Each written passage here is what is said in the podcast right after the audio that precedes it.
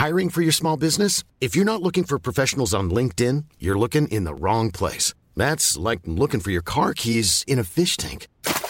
LinkedIn helps you hire professionals you can't find anywhere else, even those who aren't actively searching for a new job but might be open to the perfect role. In a given month, over 70% of LinkedIn users don't even visit other leading job sites. So start looking in the right place. With LinkedIn, you can hire professionals like a professional. Post your free job on linkedin.com slash people today.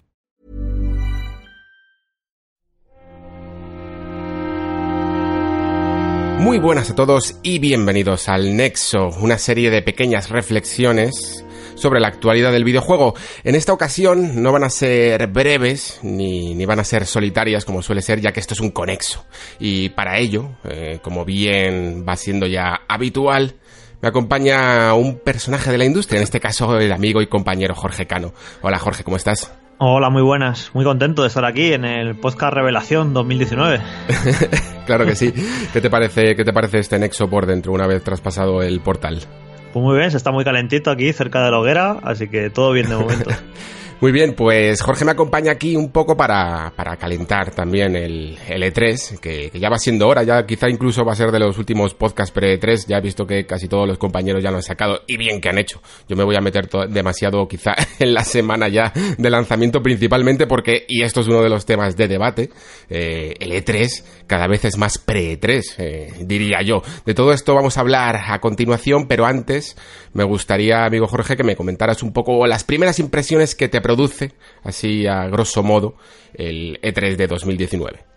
Bueno, este 3 me veo como en la posición de tener que defenderlo, porque parecía que cuando Sony dijo que no iba a ir, que parecía que estaban matando al E3, que, que esto es un desastre, que va a desaparecer, se puso todo el, todo el mundo de manera muy catastrofista. Y luego, ahora como repasaremos, eh, no va a ser un E3 de segunda para nada, va a haber un montón de juegazos y va a estar muy bien. De hecho, yo por lo que he visto al menos mi calendario de citas, eh, incluso creo que va a ser mejor que otros E3 de otros años. Lo que ocurre es que también hay que tener en cuenta que estamos en un año de transición, estamos en el año hacia la nueva generación de consolas. Y ese año suele ser un poco raro, eh, por lo general, eh, siempre ha ocurrido, que es un año ahí un tanto extraño y puede que si el E3 no es tan bueno como otros, no es porque no vaya Sony, es porque quizás estamos en ese año de transición, no pueden enseñar del todo las nuevas consolas, ya quizás están, trabajando en juegos para ellas que tampoco pueden mostrar todavía, y bueno, eh, puede tener esos problemas L3 de, ya digo, de, año de transición, no porque falte uno de los protagonistas, evidentemente, de, los últimos años, pero que ya lo dijimos el año pasado, que hizo una, una presentación y sobre todo una presencia en la propia feria muy testimonial. Así que tampoco yo creo que en el propio 3 les vayamos a echar de menos a Sony. Sí, yo comparto un poco tus impresiones, sobre todo en el hecho de que tenemos el calendario bastante lleno de citas, pero quizá lo más curioso que me ha pasado, por lo menos a mí, en mi calendario, es que tengo, diría incluso, que más citas antes de lo que viene a ser el propio E3 que, que durante. Eh, evidentemente también se pueden conseguir esas citas o ese espacio dentro de, la propia feria. Lo que pasa es que sí que he notado que esa premura que los últimos años he, ido viendo, como las compañías cada vez querían adelantar un poco las citas, quizá para salir los primeros o quizá para no tener que compartir ese, eh, ese espacio del E3, eh, lo he visto este año todavía incluso más acusado. Y bueno, como estamos ya entrando un poco en harina, pues te lanzo entonces esa primera pregunta de la que ya más o menos estamos respondiendo. ¿Tú crees que el E3 está desapareciendo? Y no lo digo solo por, por esto de que, de que Sony eh, está, en esta ocasión no haya ido al E3, porque no creo que sea una declaración de intenciones que pueda traspasar a futuros años, que creo que quizá haya podido ser una cosa puntual o incluso eh, para ver qué tal sopla el viento pero sí que es cierto que, por estas pequeñas pistas que vamos viendo, estos pequeños detalles, como te digo, de que toda la, todo, todo el circo se está yendo alrededor del circo que es algo, es algo bastante curioso. Eh, yo creo que es algo que, cada vez estamos notando más los periodistas, eh, no solo incluso por el hecho de que la feria ahora se haya abierto al público y estas famosas eh, quejas de, de, los medios ¿no? que hemos tenido alguna vez de que era difícil hacer su trabajo, sino porque precisamente el suelo del, del E3 eh, es bastante caro, ¿no?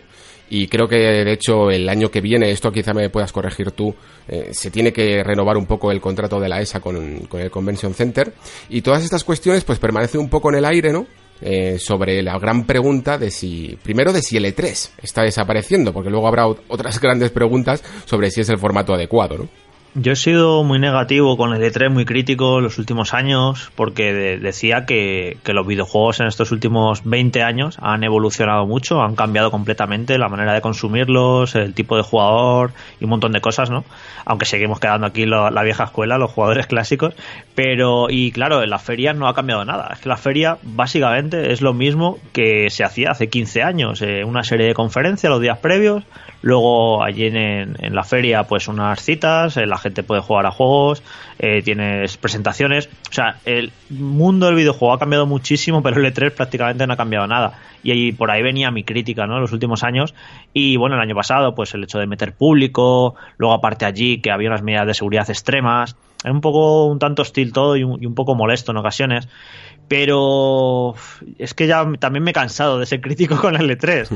Entonces quiero tener una postura diferente, quiero tener la postura de, pues vamos a disfrutarlo, vamos a aprovechar estos días para ver un montón de juegos, para probar, para tener información y como jugadores para disfrutarlo, porque también el rollo este de, ya te digo, de ser pesimista y de que se acaba el E3 y que esto ya no tiene sentido, ya me aburre a mí también eh, y no, no quiero seguir por ahí. Eh, cuando se acabe el E3, pues que se acabe, no pasa nada. Yo no seré el que lo eche de menos, pero mientras siga asistiendo, pues quiero tener una actitud positiva, quiero disfrutarlo y bueno, es que el E3 ya no es el Convention Center, lo clásico. Es que el E3 es básicamente es un concepto que dura una semana, que unos lo hacen, hacen su, su stand dentro, otros como Microsoft se van fuera, un sitio muy amplio, muy cómodo y enorme. Y bueno, al fin y al cabo, eh, sí que yo veo peligrar la estructura del Convention Center un poco, ¿no? Porque poco a poco se han ido yendo, se fue Electronic Arts, eh, la siguió Microsoft y como que cada uno se está montando su sarao alrededor, pero como que no quieren estar dentro. Y de hecho, la ausencia de Sony, eh, no sé cómo pensarás tú, pero no tiene la sensación de que no sabemos los verdaderos motivos. Como que dieron una explicación eh, de cara al público, pero yo tengo la sensación de que yo no sé los, los verdaderos motivos por los que Sony ha dejado de ir al E3. Y yo no sé si volverá, si esto es para siempre, se ha discutido con la ESA, si esto que nos han dicho de que, claro, como sale el año PlayStation 5 y no tiene nada que enseñar, ¿cómo que no tiene nada que enseñar? Si simplemente con que hubieran enseñado lo que, lo que han enseñado de Death Stranding, uno tres de las sofás, eh, Medieval y poquito más, ya, ya te montan un, un, E3 apañadete. No sé, tengo la sensación de que no conocemos los verdaderos motivos por los que Sony eh, no quiere ir ya al E3. Así que bueno. Sí, pero es que solo podemos especular, es verdad, porque principalmente Sony no, no ha dicho nada. Pero, pero no Tú y yo hemos hablado muchas veces en los pasillos del E3 de que las últimas años de las citas de Sony eran muy flojas. Eh, de que nos enseñaban, sí, nos enseñaban en la conferencia el tráiler de The Last of Us 2, pero luego íbamos a la cita de The Last of Us 2 y, casi nos tirábamos más tiempo mirando al señor que hacía como que movía el mando para ver si era verdad o, no, porque no nos lo terminábamos de creer. porque casi era más relevante eso que lo que veíamos, porque lo que veíamos era frame a frame exactamente igual.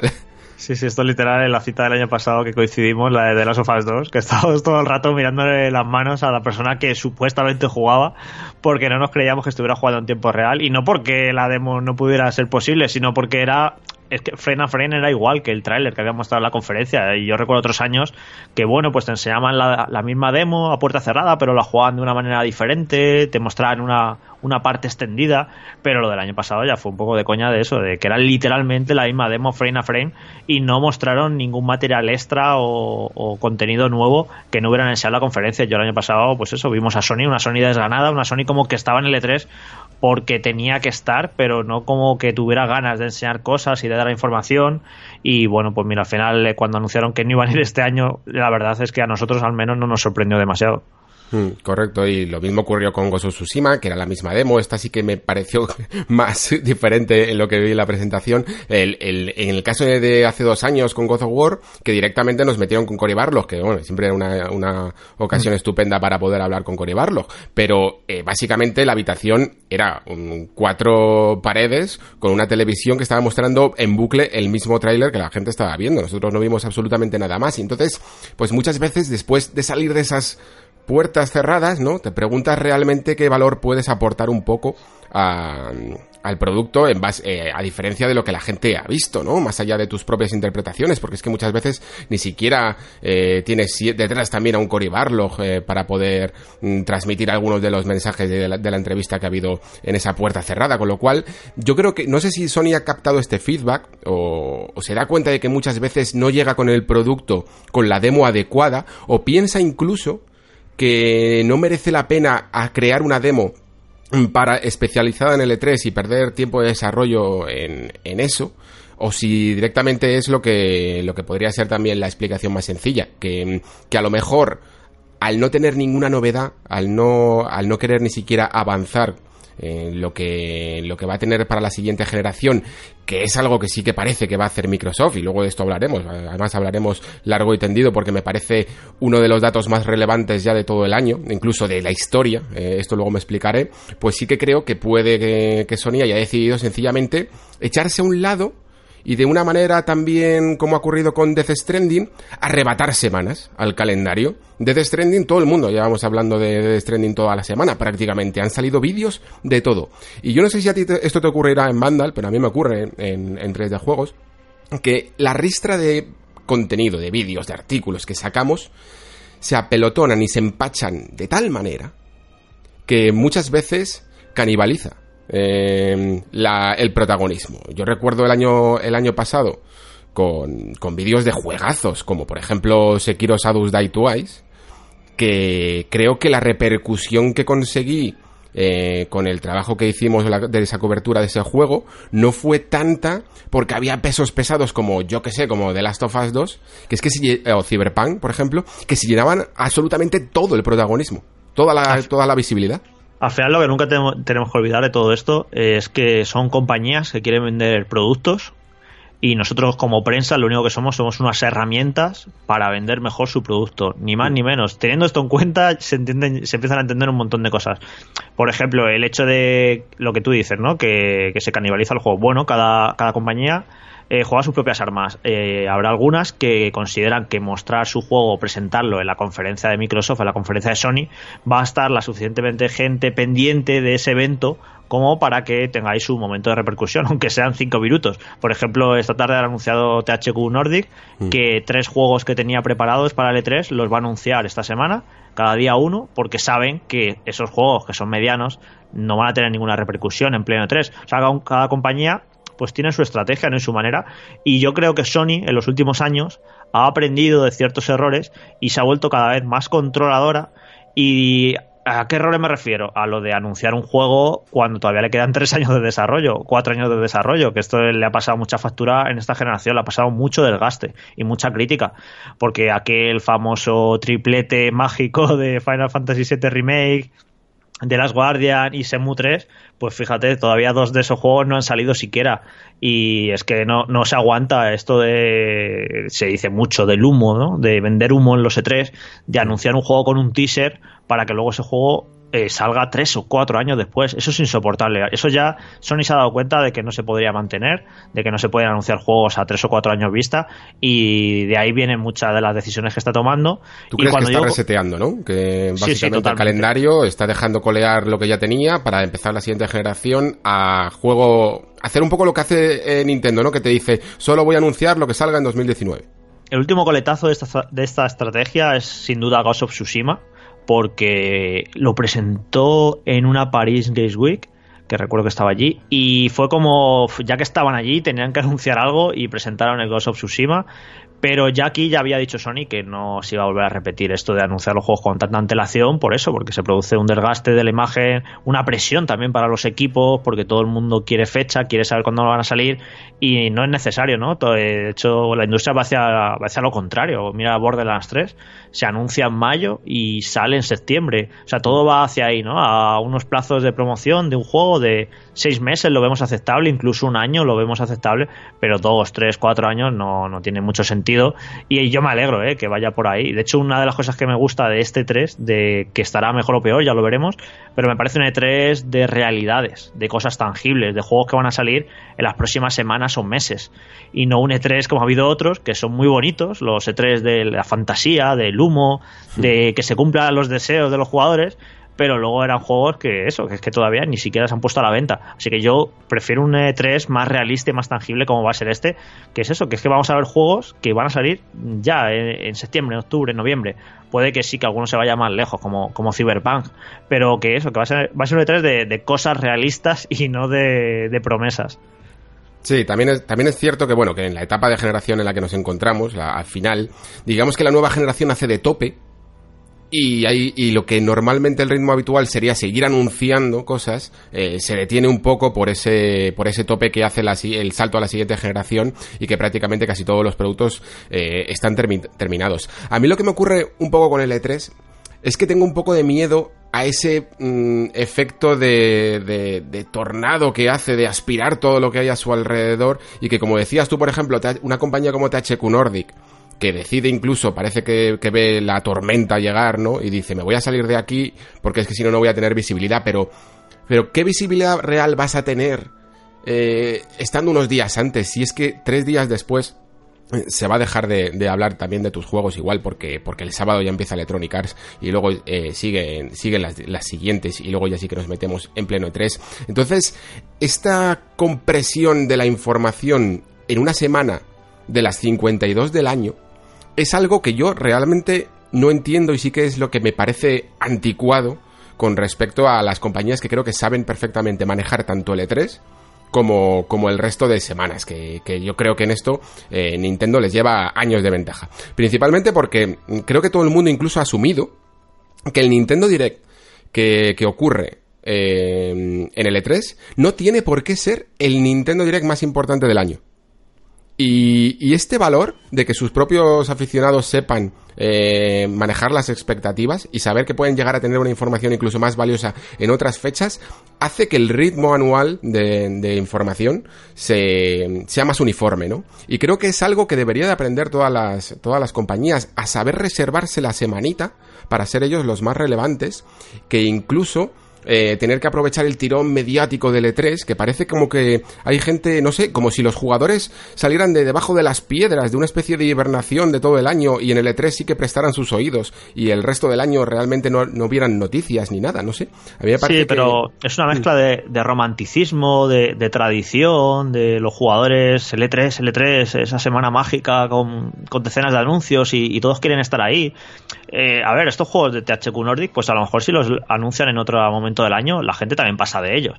Y a lo mejor precisamente por juntarlos con el E3, pues hay gente, hay jugadores que su nivel de acceso a información de videojuegos o la, la importancia que le dan, pues durante todo el año está en un perfil bajo y sí que a lo mejor justo ahora esta semana de L3 miran más las webs de bueno la web de videojuegos evidentemente tenemos muchas más visitas que el resto del año. O sea sí que hay un repunte de, de, que la gente quiere más información y a lo mejor esos juegos de THQ pues simplemente por estar ahí pegados al E3 pues hay gente que se entera de ellos y si los anuncian un yo que sé un mes de abril nadie se entera no o sé. Cada, cada compañía verá digo hará estudios complejos y verá cuando le conviene o no le conviene. Por eso no me gusta mucho opinar sobre las estrategias concretas de marketing de la compañía porque estoy, estoy seguro que ellos, que ellos saben más que nosotros. Sí, es que no sé exactamente, por eso, por ejemplo, lo que decías sobre las webs, no sé si realmente hay un repunte de tráfico por el hecho de que hay más interés o hay un repunte por el hecho de que generamos más contenido, ¿sabes? O sea, si, si a lo largo de un año generáramos un contenido tan increíblemente valioso en marzo, por ejemplo, o en diciembre, eh, me gustaría saber realmente cuánto variarían un poco esas, esas estadísticas, ¿no? Hay gente que se coge hasta, hasta vacaciones para disfrutar de E3. No, no creo que sean muchos, evidentemente, serán los más, los más hardcore. ¿Y no crees que eso es un poco por el hecho de una cierta nostalgia a, la época del E3, de los megatones y de la gran sorpresa y de los momentos incluso, que, creo que a la gente un poco se le olvida esto también, en los que realmente se presentaban consolas. Porque, vale, mm, eh, luego lo hablaremos, es probable que tengamos información sobre la nueva generación de Microsoft y tal, pero en los E3 mm, generalmente eh, ya no es el verdadero momento en el que se presenta la, consola, sino que se suele hacer, de hecho, un evento eh, lo vimos con PlayStation 4, con, con, Switch y con, y con Xbox One, un evento por separado para poder atraer eh, toda esa atención mediática a un solo lugar, ¿no?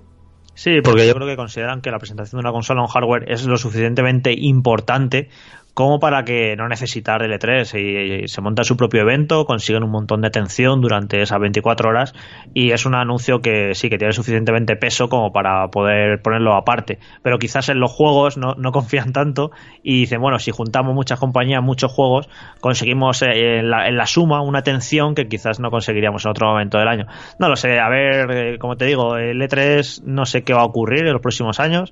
De momento vamos a hablar de este, que creo que, que como he dicho al principio, es que, es que está, va a estar mejor de, de lo que mucha gente se piensa. Y sale un listado así, yo me hice un listado ahí medio mental el otro día, es que te salen 15 juegos pero muy buenos y, y como y, no sé, no ya te digo que no me parecería que este sea un E3 de segunda ni, ni nada por el estilo, aunque bueno, luego las opiniones eh, como siempre van en base a las expectativas, la gente se crea hype y expectativas con mucha facilidad y luego se decepciona con la, con la misma facilidad, porque yo siempre veo decepciones en los E3, es algo que me parece bastante bastante curioso, no sé, luego a lo mejor este E3 que la gente lo espera menos o tiene menos expectativas, luego resulta una, una sorpresa agradable, precisamente por eso, por estar las expectativas un poquito más bajas. Sí, correcto. Esa es la magia, pero la magia negra del, del E3. En cualquier caso, ya para cerrar, mm, yo sí que diría que creo que ha, ha cambiado la forma de, de, generar y también de consumir información. Y sí que creo que el E3 eh, debería de, debería de adaptarse, ya no solo por, por lo del trabajo que hagamos nosotros eh, allí en, a, el suelo de la propia feria, que yo creo que para los jugadores en el fondo es prácticamente inexistente, para la gente directamente son las conferencias. Eh, yo creo que no existe un medio de entretenimiento, quizá el de tecnología, eh, que sea tan, tan ávido de consumir conferencias como es el de los videojuegos. Es una cosa increíble y digna de estudio. Eh, pero en cualquier caso, creo que sí que debería de ser, haber una cierta transformación a la hora de consumir esta información. Aunque eso sí, espero que no, que no sea sustituida por, por un, una cuenta atrás llena de manitas de chapapote que dura un 24 horas. No, no, la, la, moda, la moda esta que sea, que se acabe. Pero bueno, el E3 sí que, en cierta manera, no por, no por culpa del E3, pero sí que se ha modernizado en el sentido de que, bueno, cada vez se, se hace más streamings durante los días del E3. Por ejemplo, el Treehouse que hace Nintendo, eh, la gente que es muy fan de Nintendo se lo pasa pipa, porque se tiran ahí horas y horas jugando y hablando de los juegos en, en muchísima profundidad, que eso es algo que nosotros allí en la feria no nos enteramos ni vemos, pero la gente desde casa dice, joder, pues me trago un streaming de media hora de este juego y es que me conozco el juego de arriba abajo, todo lo que ofrece, todos los detalles, así que en este sentido de ofrecer streaming sí que se ha modernizado.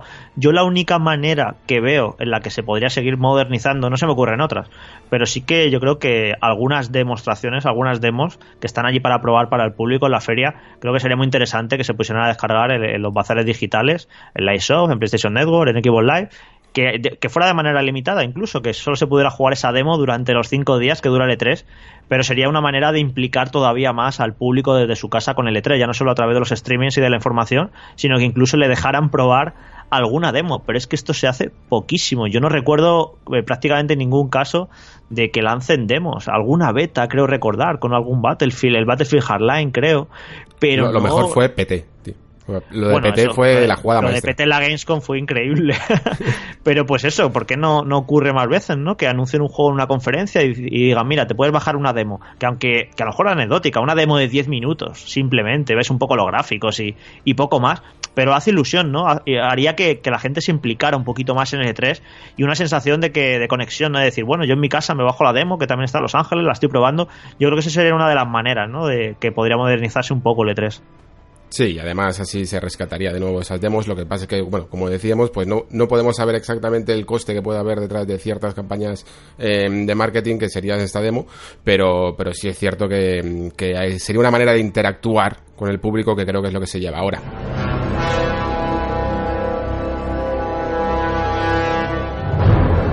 Muy bien, pues si te parece, eh, pasamos un poco a desglosar las compañías, eh, por lo menos las más, las más importantes y algunos juegos third party sueltos que nos han podido llamar la atención.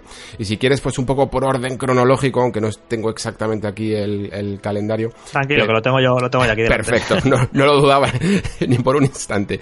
Pero sí que creo que la primera es Electronic Arts, ¿no? Y además Electronic Arts yo creo que la vamos a, a despachar eh, rapidito, porque ella misma eh, parece querer hacerlo así. Principalmente porque porque incluso para este año no ha... Bueno, esto me vas a tener que corregir porque primero dijeron que no iba a haber como la típica conferencia, ¿no? y después sí que van a hacer una especie de, de show. Eh, después empezaron a decir que iba a ser solo de juegos. Después volvieron a la fórmula esta de que íbamos a, tener como caras reconocidas, eh, como, como las que muchas veces hemos odiado en sus conferencias. Y al final, eh, no sé qué quedará todo esto. Bueno, básicamente van a ser una serie de streamings, de presentaciones, de demos, de una serie de juegos. El, sábado por la tarde empieza. Eh, además, empieza con lo fuerte, con el plato fuerte, que es a las seis y media con Star Wars Jedi Fallen Order, que es el juego sin duda más importante de Electronic Arts el que todo el mundo tiene más ganas de ver. Y bueno, pues ahí mostrarán gameplay a ver qué tal está, porque la presentación del juego vimos un tráiler que no, que no se veía jugabilidad. Y nada, pues a ver qué tal está este Jedi Fallen Order, que bueno, tú como fan de Respawn imagino que lo esperas con muchas ganas. Yo, por el lado de Respawn, sí que lo espero, porque creo que hacen buenos juegos y no tengo dudas eh, al respecto de que va a ser un, juego al menos sólido, pero sí me genera dudas por el lado de Electronic Arts, porque creo que llevan una generación en la que no dan pie con bola y de ahí vienen mis mayores reticencias hasta este Star Wars. Sí, de hecho yo tengo dos curiosidades. La primera un poco cómo se puede eh, desarrollar Respawn más allá de, lo clásico que ellos suelen hacer, porque digamos que esto le saca un poco dentro de fuera de su zona de confort, pero incluso fíjate que te admito que la mayor curiosidad que tengo con este juego es un poco cómo va a funcionar eh, para Electronic Arts, porque creo que lo que dicte este juego a nivel de ventas y las, y las previsiones de Electronic Arts son, como siempre, exageradísimas. Me parece que esperaban unos 8 millones de, unidades vendidas o algo así. Eh, dictará un poco si, como el último intento de, Electronic Arts por, por lanzar juegos, eh, grandes producciones para un jugador, ¿no? Y creo que si no funciona, y si de verdad los 8 millones tienen que ser la respuesta a ello, creo que no va a ser así. Electronic Arts ya directamente va a tirar la toalla y se va a dedicar a ser una compañía de juegos como servicio y, probablemente pierden muchísimo la atención del tipo de jugador tradicional un poco al que, al que podemos ir dirigidos, ¿no? Que lo vayan a utilizar de excusa, ¿no? Para como no, plan, lo intentamos, ¿eh? no, nos podéis decir que no lo intentamos. Sí, porque además esto que no, es que no va a tener DLC, va a ser para un jugador, no va a tener micropagos, es como todo, venga, vamos a dar lo que queréis. Y ahora como no se venda, ahora nos enfadamos y ya no damos más de esto. Pero bueno, que también se lo podrían aplicar a, a ¿no? Y no parece que vayan a dejar ese, ese tipo de juego. Pero bueno, que a ver qué tal está. Va a ser, es una de, de las grandes dudas, ¿no? De esos juegos que no se han visto. Además sale en noviembre y, bueno, eh, a ver si lo podemos probar también, no solo verlo. Y luego, eh, luego va a haber una serie de, de streamings tal, de Apex Legends, de Battlefield 5, de, bueno, pues actualizaciones, novedades. Luego el de FIFA 20, que de cara al jugador europeo, pues siempre tiene, es importante, aunque a mí siempre los FIFA, eh, los E3 me parece un juego como desubicado, como que no entiendo, estás allí en Los Ángeles y como que te pega poco un juego de fútbol, eh, yo creo que es un juego que, que, debería tener más lustre en una feria como la Gamescom, una feria europea, pero bueno, siempre lo presentan en el FIFA nuevo, en L3, y bueno, en, todos estos streamings, que ya tienen su, su, hora concreta y se sabe qué juego es cada uno, eh, no sé, a lo mejor hay espacio para alguna sorpresa, no lo sé, pero a mí lo que me parece muy curioso de, de todo esto de Electronic Arts es que este año vaya a salir un Need for Speed nuevo y no vaya a estar en L3, yo es algo que no entiendo. Yo eso tampoco me lo explico de hecho, es que no me, no me puedo creer hasta que no lo vea que ese juego pueda llegar a salir este año. Lo mismo... Y, tendría que salir, porque, porque el año que viene probablemente ya estaríamos hablando de nueva generación, y a no ser que sea uno de estos juegos intergeneracionales, pues no sé exactamente qué puede pasar con Need for Speed, pero sí que debe de haberse trabado un poco, Quizá por, de nuevo, porque a lo mejor no han podido llegar a construir esa demo build que, pudieran enseñar a la gente que estuviera allí, que pudieran jugar la, la gente de EA Play y tal y por eso directamente a lo mejor se queda reducido a un vídeo con, con, gameplay o algo así. Eh, y sí que es posible que tengas cierta presencia, pero que por ello no lo, no lo vayamos a jugar. De todas maneras, como decías bien antes, es que la diferencia entre quizá para un juego como Need for Speed, evidentemente, si, si vienes con un peso pesado no, no se aplica. Pero para un juego como Need for Speed, la diferencia entre simplemente enseñar un tráiler y que puedas jugar es súper definitoria, sobre todo para, para, prensa, porque creo que realmente aporta un valor añadido y, y, quitarte de encima ciertas desconfianzas con la saga que últimamente no ha estado en su, en su mejor momento, ¿no?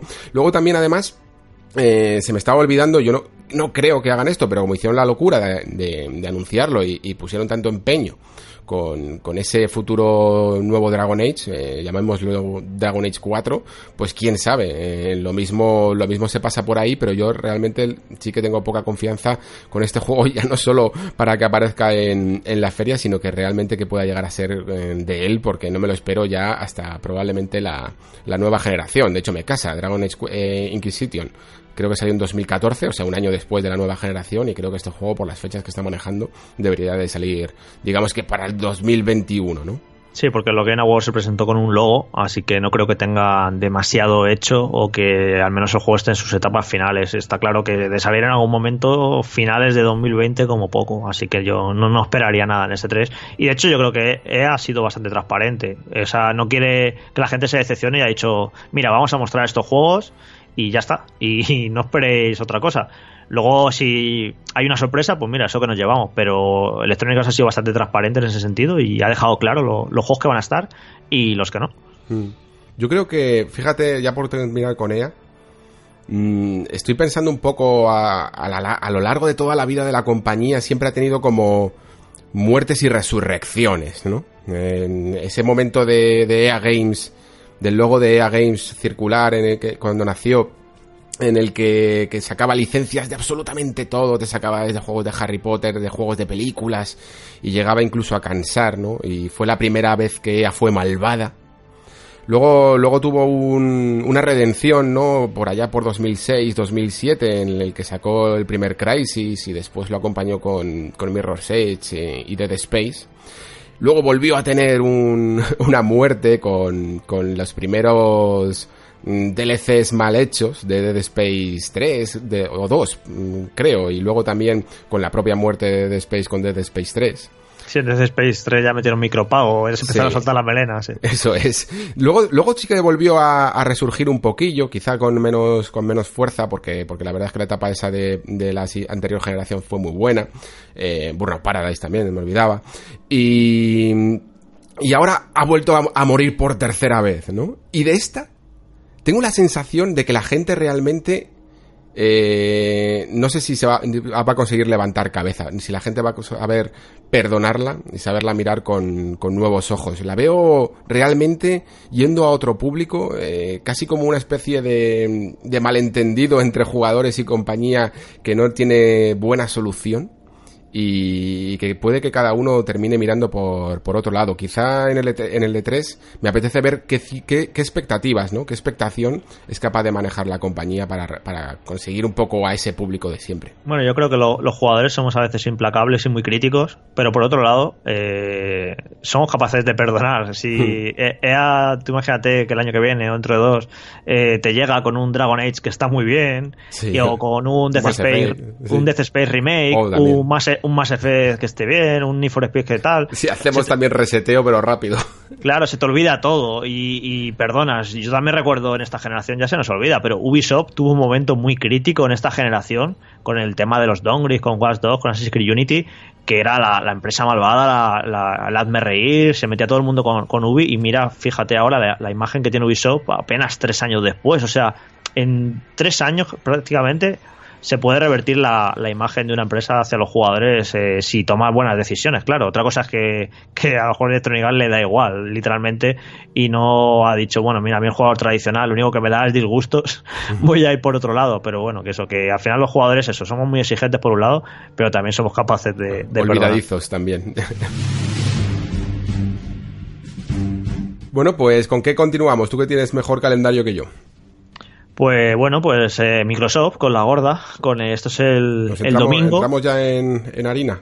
No, no, sabemos hacer, no sabemos hacer buenos clickbaits ¿eh? aquí. no, no, pero es que esta, esta es la, la, gran protagonista este año. El domingo 9 de junio a las 10 de la noche, eh, conferencia que se medio se filtró, que va a durar dos horas, que posiblemente sea la, la más grande de la historia de Microsoft, que ya han dado algunas pistas. Bueno, dijo Phil Spencer que va a haber 14 juegos de Xbox Game Studios. Eh, esta tarde se ha filtrado que van a presentar tres nuevos juegos first party. Eh, bueno, eh, las nuevas consolas, las nuevas Xbox, el Xbox Game Pass. Es que tiene un montonazo de contenido. no, sé, por dónde empezar.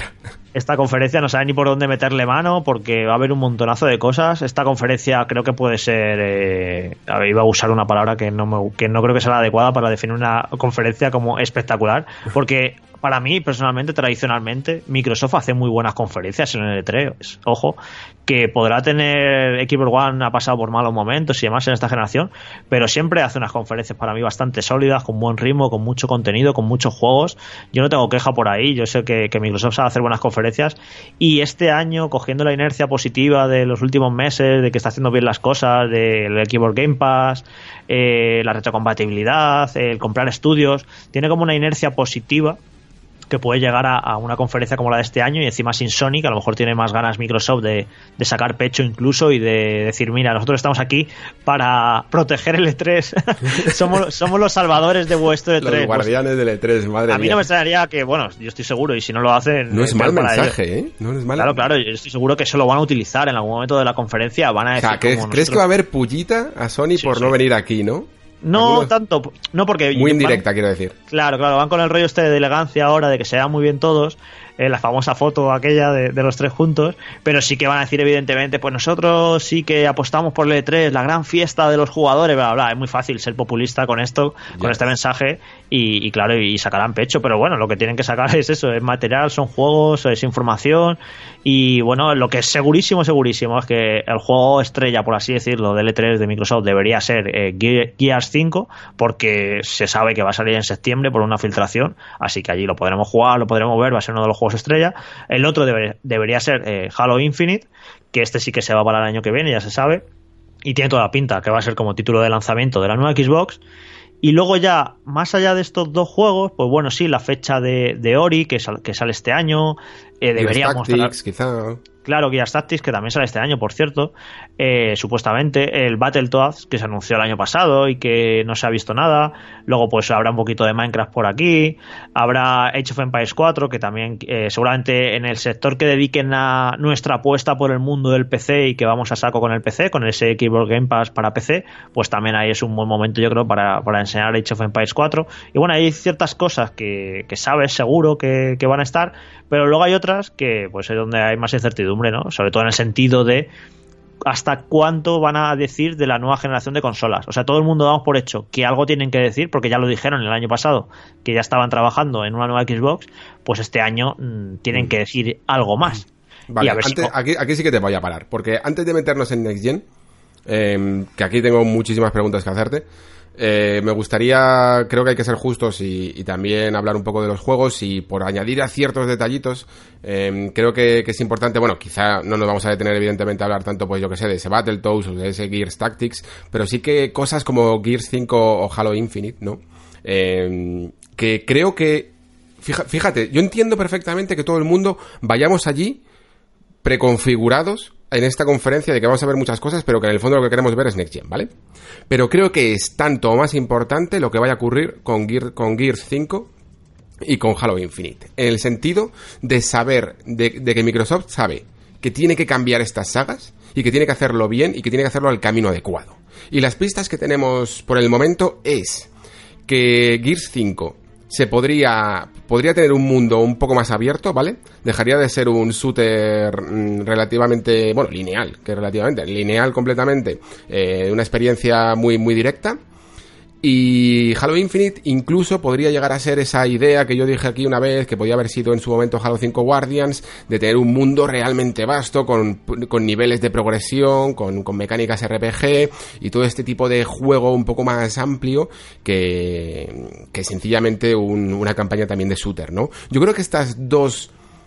que, que esto es clave para estas dos franquicias, para saber evolucionarlas de la manera correcta, que creo que Gears, que a mí me gusta Gears of War 4, y, me gusta un poco, bueno, lo que ha dicho 343 Industria, quizá no es mis favoritos, pero, pero me parece que está bien. Pero creo que fueron caminos relativamente continuistas y, que sí que, por ejemplo, Sony aquí con juegos como God of War supo darles un lavado de cara eh, para demostrar que podían llegar a ser franquicias actuales y que tenían cierto peso eh, tanto a nivel narrativo como a nivel de propio medio cultural. Y sin embargo, creo que, mm, que Microsoft le falta dar ese pasito, ¿no? Y, me, y creo que este es el E3 en el que pueden demostrarlo. Sí, a ver, Gears 4 se criticó mucho por ser muy continuista, pero yo entendí en cierta manera lo que hizo porque era el primer juego de un nuevo estudio. Y ojo, eh, coger una saga tan querida y nuevo estudio, yo entiendo lo que hicieron, que fue ir sobre seguro. Y en, este, en esta quinta entrega, por lo que han dicho, pues parece que se van a soltar un poquito más la melena y van a hacer pues lo van a hacer suya no la saga y con nuevas ideas como bueno esos toques un poco de aventura de mundo abierto yo no me esperaría una auténtica revolución más que nada por el tiempo que han tenido de trabajo, porque el Gears 4 no hace tanto que salió, o sea, es un juego, este, este, esta quinta entrega, que habrán sido tres años de desarrollo. No me esperaría como una auténtica revolución en la saga, pero sí los suficientes cambios y novedades como para que se, como que se sienta como algo fresco y, algo distinto, ¿no? Y a mí me apetece mucho por ver esos cambios, ¿no? En cambio, en Halo Infinite aquí sí que espero una auténtica revolución, pero totalmente. Porque que en esta generación solo se haya lanzado una entrega de la saga, la quinta, está claro que han visto que hay algo no funcionaba, que esto había que darle un buen, un buen cambio y ahí sí que apunta a eso, a, una especie de reboot, de reinicio, a lo God of War y que van a redefinir todo lo que entendíamos de, Halo, un juego súper ambicioso con un nuevo motor gráfico y ahí sí que eso sí que lo tengo yo muchísima ganas de ver por eso mismo, ¿no? Porque sí que se nota que la intención es hacer una auténtica revolución en la saga. Así que yo esperaría muchísimos cambios y, algo que nos va a sorprender mucho con Halo Infinite y con Gears 5, bueno, un juego que, sí que va a tener novedades, pero no me esperaría yo una revolución en, ese concretamente. Sí, en cuanto también a las plataformas, sí que Gears 5 lo veo completamente un juego de Xbox One X, centrado en Xbox One. Eh, y Halo Infinite sí que podríamos, yo por lo menos lo catalogo, aunque, aunque se ha comentado que, que sería, que sí, que va a salir en esta generación, pero que sí que a lo mejor apuntaría a aprovechar un poco mejor eh, facetas de la nueva generación, ¿no? Yo creo que sí que es un juego que puede incluso demostrar eh, lo que puede hacer el nuevo hardware. Lo que pasa es que, bueno, pues al estar también limitado por, por este, pues no sé si realmente podremos llegar a ver una, una gran diferencia. También es cierto que todos los juegos intergeneracionales, pues yo que sé, lo podéis comprobar en los que mm, salieron de la anterior generación a esta, eh, que fueron un poco, pues yo que sé, me acuerdo ahora mismo de Assassin's Creed 4 Black Flag.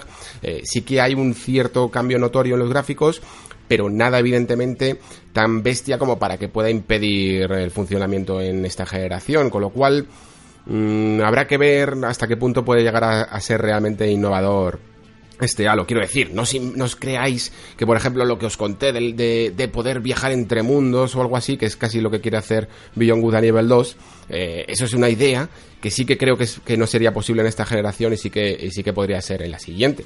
Pero, pero en estas cosas a lo mejor Halo Infinite tiene que ser un poco más comedido. Bueno, pues estos serían quizá los juegos dentro de lo normal, de lo esperable, ¿no? Por decirlo así.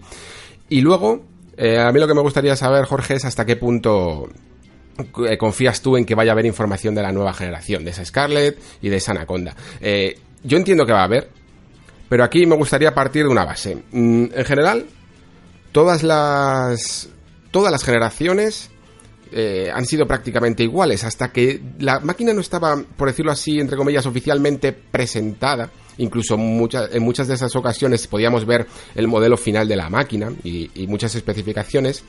No hemos visto acompaña, eh, no estaba acompañada de los juegos que iba a haber en la siguiente generación. Y sin embargo aquí parece que no va a haber realmente más información de, de, las especificaciones de, de, la nueva Xbox, del precio evidentemente, de la fecha de lanzamiento, del diseño final de la consola, pero se habla y mucho de que vamos a ver juegos exclusivamente para la siguiente generación. Se, especula sobre un juego de Ninja Theory, eh, no recuerdo cómo era el nombre, Blading Edge o algo así.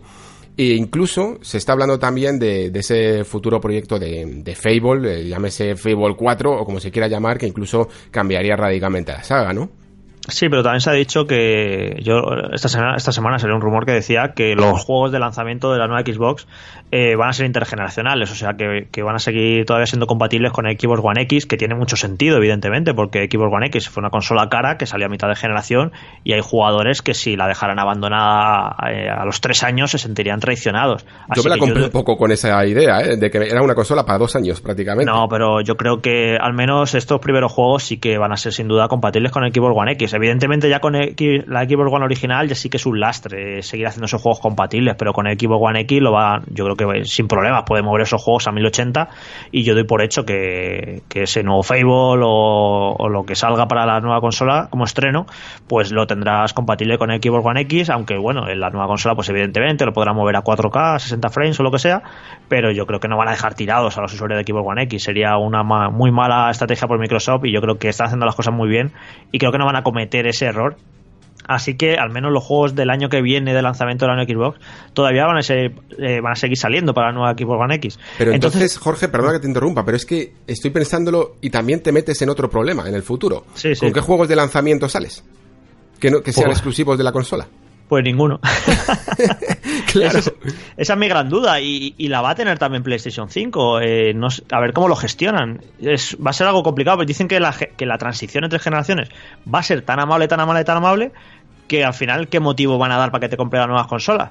Pues bueno, pues los tiempos de carga esos que van a ser ínfimos por los SSDs, por el 4K 60 frames, por bueno, pues al fin y al cabo, no sé, eh, yo sí que veo, eh, yo sí que me imagino a PlayStation que querrá sacar algún título exclusivo de su PlayStation 5, pero es que la política que está llevando Microsoft me cuesta ver que vayan a sacar al menos de lanzamiento juegos exclusivos de la nueva Xbox y que no vayan a funcionar en Xbox One X. A mí es que me, cuesta imaginar ese escenario. Y de hecho yo creo que va a haber, esta va a ser una conferencia también intergeneracional, porque a lo mejor anuncian con un teaser eh, ese nuevo Fable que, que, se, que lo estaría haciendo el equipo de, de Forza Horizon y a lo mejor lo anuncian ya directamente en plan el nuevo Fable con un teaser, no esperaría ver mucho y diciendo va a ser un juego compatible, eh, un juego para la nueva Xbox y para Xbox One X.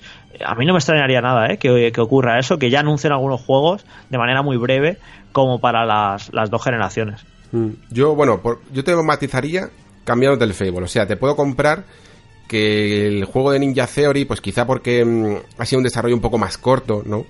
y, quizás sea un poco más incluso humilde dentro de que, de que es gente que, sabe hacer buenos gráficos, pero digamos que, a lo mejor todavía no han tenido eh, todos los recursos, ¿no? Digamos que todavía es la Ninja Theory de que hizo Hellblade y no la Ninja Theory que va a tener los recursos para cuando para cuando realmente se pongan a hacer juegos para la siguiente generación. Entonces ahí sí que podrán tener un juego intergeneracional, pero yo creo, es que, claro, lo de momento mi apuesta sería a que Fable vendría con el anuncio de la Next Gen como ejemplo de lo que se puede conseguir, del, del vasto mundo que, están creando, y que esa experiencia sí que sería de lanzamiento y, exclusiva para, la siguiente Xbox. Ahí te, lo, ahí te lo dejo. Podría ser, luego también otra cosa importante, hasta, hasta qué punto van a dar información de las nuevas Xbox. Eh, yo creo que al menos sí deberían dejar clara la estrategia, en plan decir, pues mira, va a haber dos modelos, eh, se van a lanzar en otoño de 2020 y no creo que entren ahí a dar detalles técnicos porque al final es una conferencia de dos horas con un montón de información y te puede volver un poco loco. Si se meten en el jardín de presentar juegos, fechas, gameplays y encima dar especificaciones de la nueva Xbox, yo creo que esa información la van a dejar para otro momento. Eh, para lo pueden dar la típica exclusiva un medio tecnológico y no sé, se puede dar tranquilamente después del E3 incluso, o en julio, un buen reportaje explicando cómo funciona toda su arquitectura, pero ponerse a dar muchos detalles técnicos en una conferencia del E3 con tanto juego, a mí me parecería equivocado y al final acabaríamos un poco loco, porque luego, ¿de qué se va a hablar cuando acabe la conferencia? ¿Se va a hablar de los juegos o se va a hablar de las nuevas Xbox? Al final ahí sí van a canibalizar los contenidos y la información de la propia Microsoft y no creo que cometa ese error, ¿no? De que cuando acabe la conferencia todo el mundo estemos hablando de las nuevas Xbox y no estemos hablando de los juegos, que al fin y al cabo lo verdaderamente importante, los servicios esos a los que Microsoft está dando tanta importancia. Yo no esperaría excesiva información en detalle de las nuevas Xbox, sí un poco las líneas maestras de, de lo que van a ser. Sí, estoy de acuerdo. Yo creo que si te fijas en cómo lo hizo con Scorpio, que incluso Sony mm, se medio eh, mofó un poco porque actuó como sorprendida en plan, qué curioso que anuncien una nueva plataforma con más de un año de diferencia hasta su lanzamiento, ¿sabes? Pero Microsoft, sin embargo, sí que le gusta calentar motores antes que a Sony. Le gusta hacer un E3 con un pequeño teaser, ¿no? Que fue ese famoso teaser de la Scorpio y tal, en el que se veían superplanos del chip y tal. Y Y luego ya en el siguiente 3 es donde eh, se dio mucha más información y, todo eso. Hay que tener en cuenta lo que decimos, que, normalmente suele haber incluso un propio evento en el que se lleve todo el protagonismo de, la máquina y ahí sí que se puedan dar más especificaciones. Yo comparto lo que dices tú, no creo que se den aquí ninguna, ni nombre. Bueno, diría que ni nombre, ¿eh? Lo mismo siguen con, con una manera de que nos la podamos dirigirnos a, a, a ellas, en, plan Project Infinite, como se dice por ahí, o que puede, se puede llamar Xbox Infinite, pero como nombre, como fue Scorpio, para después ya pasar al nombre oficial, pero más de ello, ni, ni diseño, ni precio, ni especificaciones. fecha, fecha aproximada como mucho. Y ahí, ahí quería llegar. Eso es lo que te quería o, o, los teraflops también, que le gusta mucho decir teraflops. Dice, mira, esto va a tener 14 teraflops, toma ya. Y ya Claro, pero la cuestión en cuanto a la fecha es, que esto es, esto es algo que me llevo, me llevo comiendo en la cabeza muchos meses ya. ¿Tú crees que sería conveniente para Microsoft que teniendo en cuenta que la fecha, de nuevo, entre comillas, oficial de la siguiente generación sería finales de 2020, mm, casi podemos calcular que la PlayStation 5 llegaría en ese noviembre de, de 2020, ¿crees que sería bueno o que Microsoft estaría capaz de lanzar su Next Gen un poco antes, casi como lo que hizo con 360 y que le funcionó también para competir con PlayStation 3? pero a ver antes del E3 de 2020 esa sería casi la matización claro en mayo por ejemplo no por ejemplo. a ver quizás podría sacar la consola pero qué juegos iba a tener o sea entonces porque las compañías también eh, sus planes y tal por ejemplo el Assassin's Creed que se dice que será de vikingos que saldrá el año que viene pues yo te, lo, yo te lo digo yo te lo digo eh, Halo Halo transgeneracional hmm. eh, Forza Forza de salida sería raro, sería raro para esa fecha pero bueno Em, el Blading Edge este de Ninja Theory transgeneracional y Fable exclusivo. Y Cyberpan a tope de. Y Cyberpan a tope de, a tope de teraflops. a tope de 4K, 60 frames o lo que sea. Sí, sería un escenario eh, posible y esos tres o cuatro meses que le sacas de ventaja a PlayStation 5, pues bueno, pues mira, eh, la gente a lo mejor no puede esperar a subirse al carro de la nueva generación y se sube ahí.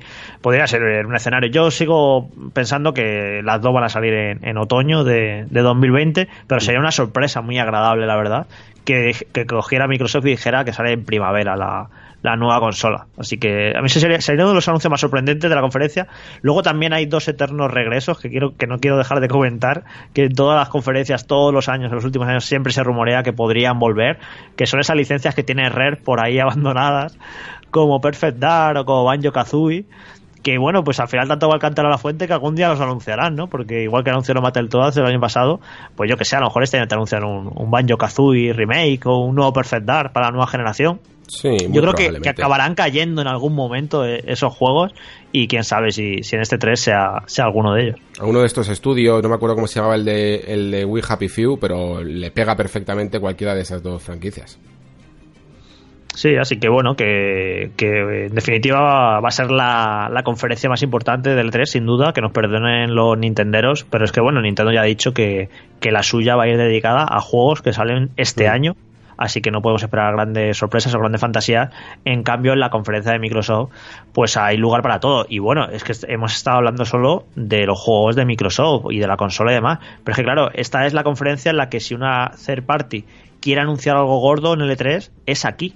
Porque hay, claro, porque Bandai Namco no tiene conferencia, Warner Bros. no tiene conferencia. Entonces, si hubiera ese juego rumoreado, el nuevo juego de Front Software con George R.R. Martin o lo que sea, pues de, anunciarse en algún sitio sería la conferencia de Microsoft. Y de anunciarse un nuevo juego de Warner, de Rocksteady, que no sé si será Liga de la Justicia, Batman o lo que sea, también sería el lugar apropiado para la conferencia de Microsoft. Así que ya no es solo las cartas que tenga Microsoft, sino que puede ser una conferencia importante por lo que anuncian otras compañías o muestren. Así que puede ser una, una, pedazo de conferencia. Sí, correcto. Yo creo que sin duda, si algo, si tienes que ver solo una cosa del E3, es la conferencia de Microsoft. Y dejo ahí remarcado un poco para, para la reflexión en el futuro, porque creo que puede marcar, igual que que el debate de, la, de esta generación fue marcado por ese always online, en la capacidad de los discos físicos y tal, eh, de compartir tus juegos y tal, puede ser el tema de las exclusivas, ¿no? Yo creo que sí que Sony lo va a tener más claro con las exclusivas, va a cerrar, por decirlo así,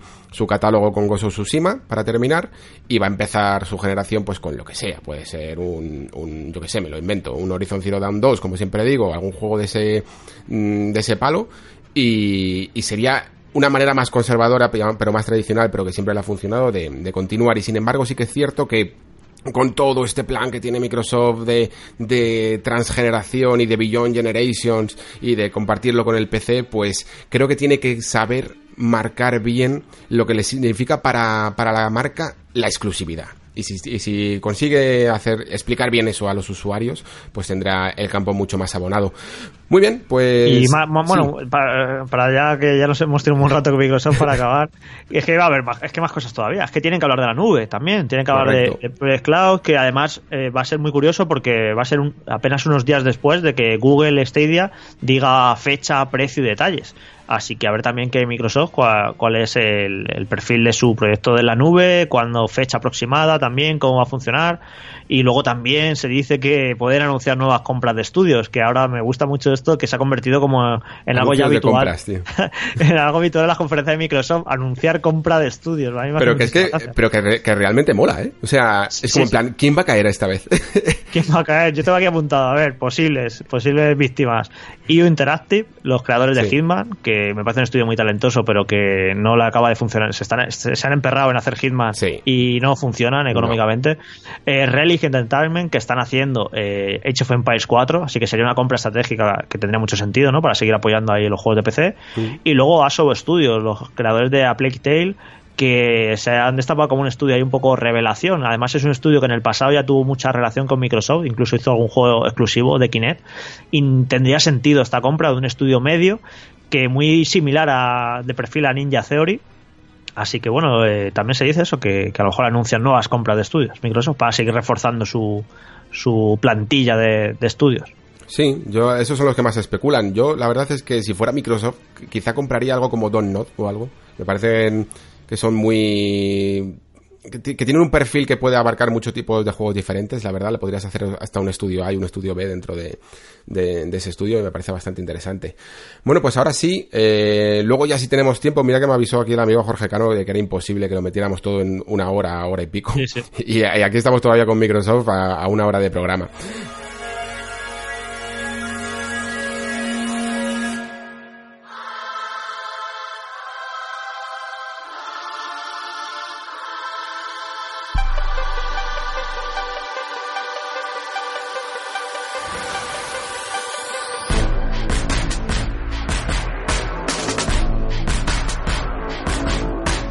Bueno, pues si te parece lo de casi lo de la nube, si luego tenemos tiempo, quizá al final lo podemos meter un poco para hablar con Stadia, que también va a tener conferencia y quién sabe lo que pueden anunciar ahí.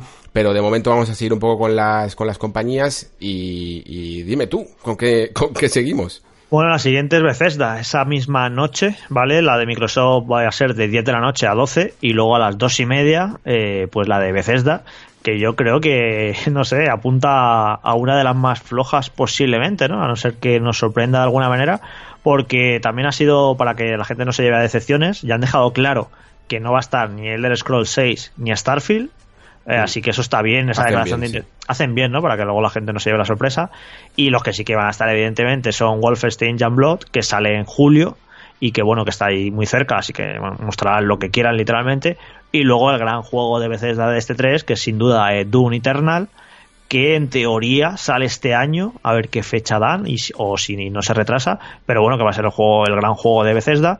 Y luego, aparte de esto, pues bueno, eh, cabe mucha cosa, pues pueden sacar eh, juegos para móviles, DLCs para juegos que ya tiene, pero eh, las últimas eh, las últimas horas días Shinji Mikami ha dicho que va a estar sí. en L3 así que pues bueno evidentemente con ese estudio de, de Bethesda Tango pues puede ser que tengan un Devil Within 3 o una saga nueva o lo que sea apostaría por una saga nueva. Apostaría por una saga nueva principalmente porque si dejó paso a, a otro estudio para hacer Devil, Devil Within 2 pues la verdad es que estaría interesante y la verdad es que ojalá que no sea de terror. Sí, pero tú imagínate que... Shinji, de Shinji Mikami, el Evil Within me da bastante pánico.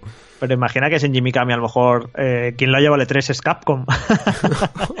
para ese, sería bastante, claro, claro, bastante durillo, ¿eh? Remake de Dino Crisis o sí. yo qué sé. No, no creo porque, bueno, porque eso, eh, al final el, que, se, que se sepa todavía eh, Shinji Mikami sigue en ese estudio de Bethesda, así que debería ser algo para, para Bethesda. Y yo creo que va a ir por ahí el anuncio seguro. Yo creo que van a anunciar un juego nuevo de ese estudio. Y a mí me molaría más, eh, como tú dices, una saga nueva, un juego nuevo que un Devil Within 3. Que yo creo que esta saga, que a mí personalmente me gusta, pero tampoco creo que pueda dar mucho más de sí de lo que ya ha mostrado con sus dos primeros juegos. A mí me gustaría algo completamente nuevo y que esté ahí sin Jimmy Mikami como, como director, que para mí es un tío que, que sigo admirando mucho.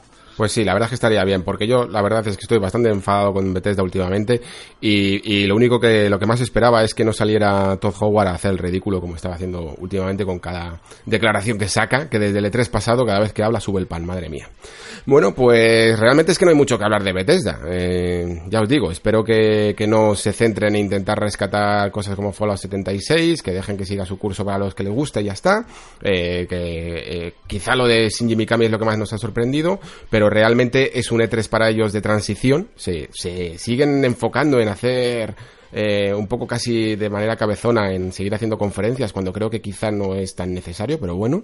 Y sí que esperemos pues que Bethesda la siguiente generación tenga un resurgir que, o que, que, parece que ha perdido ese, por lo menos Bethesda Game Studios, claro, lo que le están funcionando Claro, claro, eso te iba a decir que es injusto porque a mí como publisher me parece que ha sacado juegos muy chulos en esta generación, eh, ya mm. sea Prey, Dishonored, sí, sí, sí. Eh, todo Wolfenstein, todos estos juegos, Doom, todos esos juegos están muy bien. La que ha fallado es la, la Bethesda desarrolladora. Que no es sé la que quién se lo leía, no sé si era un tweet por ahí perdido o, o era alguien, si, si, era alguien que de algún podcast que me perdone, pero que, que decía que, que parece como que Bethesda Game Studios eh, ha perdido el saber hacer juegos, ¿sabes? Como que se les ha olvidado hacer juegos. ¿Cómo, cómo se hacen?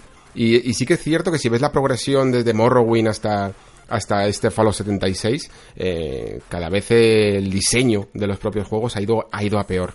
Entonces, pues esperemos que con Starfield, que, o sea, que yo lo poco que sé de rumores que ha habido es que tampoco iba muy bien el, el, lanza, el desarrollo, puedan remontar y para ese Elder Scrolls 6, pues, pues, recuperen un poco el rumbo. Mira, ese Starfield podría ser uno de esos buenos juegos de las nuevas consolas, ¿no? ¿Te imaginas sí. ahí? Pues eso, para finales de 2020, estrenar tu Play 5, tu una Xbox con Starfield, podría ser, podría ser un buen título. Y le pega, yo preferir, yo prefiero mil veces que salga para la siguiente generación, incluso aunque hubiera posibilidades de que sea para esta, principalmente por lo que decía antes de Beyond Good de que este, este nuevo mundo abierto, que parece que ya no es suficiente con una porción de terreno en el que nos tenemos que ir al espacio y visitar diferentes planetas, es algo que creo que, que se puede marcar como un objetivo ambicioso Starfield, de poder ir con tu nave a distintos planetas y que realmente sí. eso les funcione. Y esos problemas que tienen los juegos de, con el motor de Bethesda de tiempos de carga con, los, con, los, discos duros SSD, pues eh, se solucionarían un poco. Sí, estaría muy bien.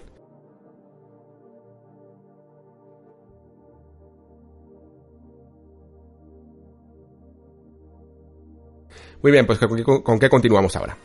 Pues bueno, luego esa misma madrugada, a las 4, eh, la conferencia de Volver Digital, que más que una conferencia se ha convertido en un chiste, pero, pero bueno, te anuncian ahí dos, tres juegos indies, a lo mejor curiosetes, tampoco hay que darle mucha más importancia. Y luego ya estamos en pleno lunes, a las 9 de la noche, el PC Gaming Show. Que el PC Gaming Show, no sé qué te parece a ti, pero que la gente se lo toma como un poco a risa es que pero, casi siempre se me olvida y luego están bien. Es que... Pero es que luego están bien. Y es sí. que han ido a más, han ido cogiendo peso, se presentan cosas muy interesantes, se anuncian juegos, se muestran gameplay y no está nada mal. Yo a mí, a ver, como estamos allí en el, en el en pleno E3, además ese día el lunes es bastante movidito estando allí, pues yo no, no lo puedo ver prácticamente, pero luego yo cuando me entero hago recapitulación de todo lo que se ha anunciado y todo lo que se ha mostrado, digo, pues no está nada mal este PC Gaming Show.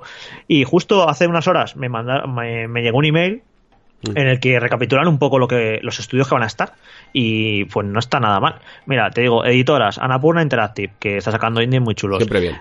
Eh, Digital Streams, eh, luego, bueno, varios que no voy a mencionar porque no conozco, Faxar, eh, Frontier Developments, Funcon, eh, Parados Interactive, que ojo Parados, porque esto pinta que Vampire de Mascarada Bloodlines 2 va a estar ahí.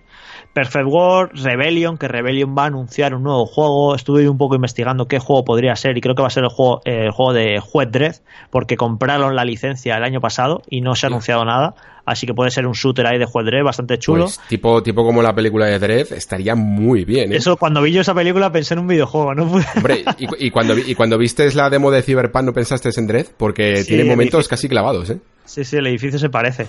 Y bueno, pues todos estos estudios así de PC que no tienen su propia conferencia, que no tienen con conferencia, pues van a ir ahí. Y entonces te puedes salir, pues eso, un evento de, anuncios y de juegos muy chulos. Así que, sí, sí, yo creo que va, va a estar bien. Pues es que es para lo que tiene que ser, para el jugador de PC, el PC Gaming Show, y, puede estar bastante bien. No has mencionado Larian, ¿no? Porque es que lo último que he leído es que a lo mejor se presentaba ese Baldur's Gate en la conferencia de Stadia. Pero la verdad es que yo me lo esperaba para precisamente para esta no, Pues Larian no está, Larian no está, ya te digo. He dicho los nombres más conocidos porque luego hay otro, por ejemplo, Fellow Traveler, ¿sabes qué hacen Fellow Traveler? Yo pues no, la verdad. La verdad es que no. pues por eso no le, no le he mencionado, he mencionado los, más populares, sino Larian no, no está aquí. Pero bueno, eso que, que puede estar bastante bien. Muy bien, pues sí, habrá que prestar atención a ese PC Gaming Show. Yo la verdad es que el, año pasado la, en diferido y luego me sorprendió bastantes juegos a los que de hecho siempre hay como un poco de esa interactividad que pedías antes porque había mucho anuncio de participa en la beta, eh, eh, apúntate para, para participar en la alfa o lo que sea. Y me apunté en unas cuantas. Lo que pasa es que la verdad es que creo que se han retrasado porque de casi muchos de esos juegos, que muchos eran de estilo Battle Royale, mm, no se han, no se han lanzado casi ninguno. Pero bueno. Eh, ¿Con qué continuamos ahora? Con Square, me imagino, ¿no? No, el lunes ah, Ubisoft, a las 10 de la noche, que Ubisoft siempre, Ubisoft y L3 siempre no puede faltar una con la otra porque se lo pasa muy bien Ubisoft en L3 y luego también otra tradición de Ubisoft en L3 evidentemente son las filtraciones. Eso te iba a decir. Así que ya A ver, respóndeme tú honestamente, ¿tú crees que Ubisoft filtra sus propios juegos? No, yo no creo en esas teorías de la conspiración. Yo simplemente creo que es una información que eh, se mueve por tal cantidad de cantidad de personas, de miles de personas, que entre marketing, estudios y tal, que al final se la fuga le salen por un lado o por otro. Yo no creo que lo, que lo filtre aposta, porque creo que con esa filtración lo que producen es que pierdan impacto ciertos tipos de anuncios. Pero es que no te parece como que la, la, la información que se filtra siempre está súper bien medida, nunca es poco, pero nunca es mucho. Viene a veces incluso acompañado con un tráiler que tiene buena calidad, pero ese tráiler eh, tampoco es que enseñe mucho. Por ejemplo, ahora había un juego que se llamaba, ¿cómo se llama el de el roller?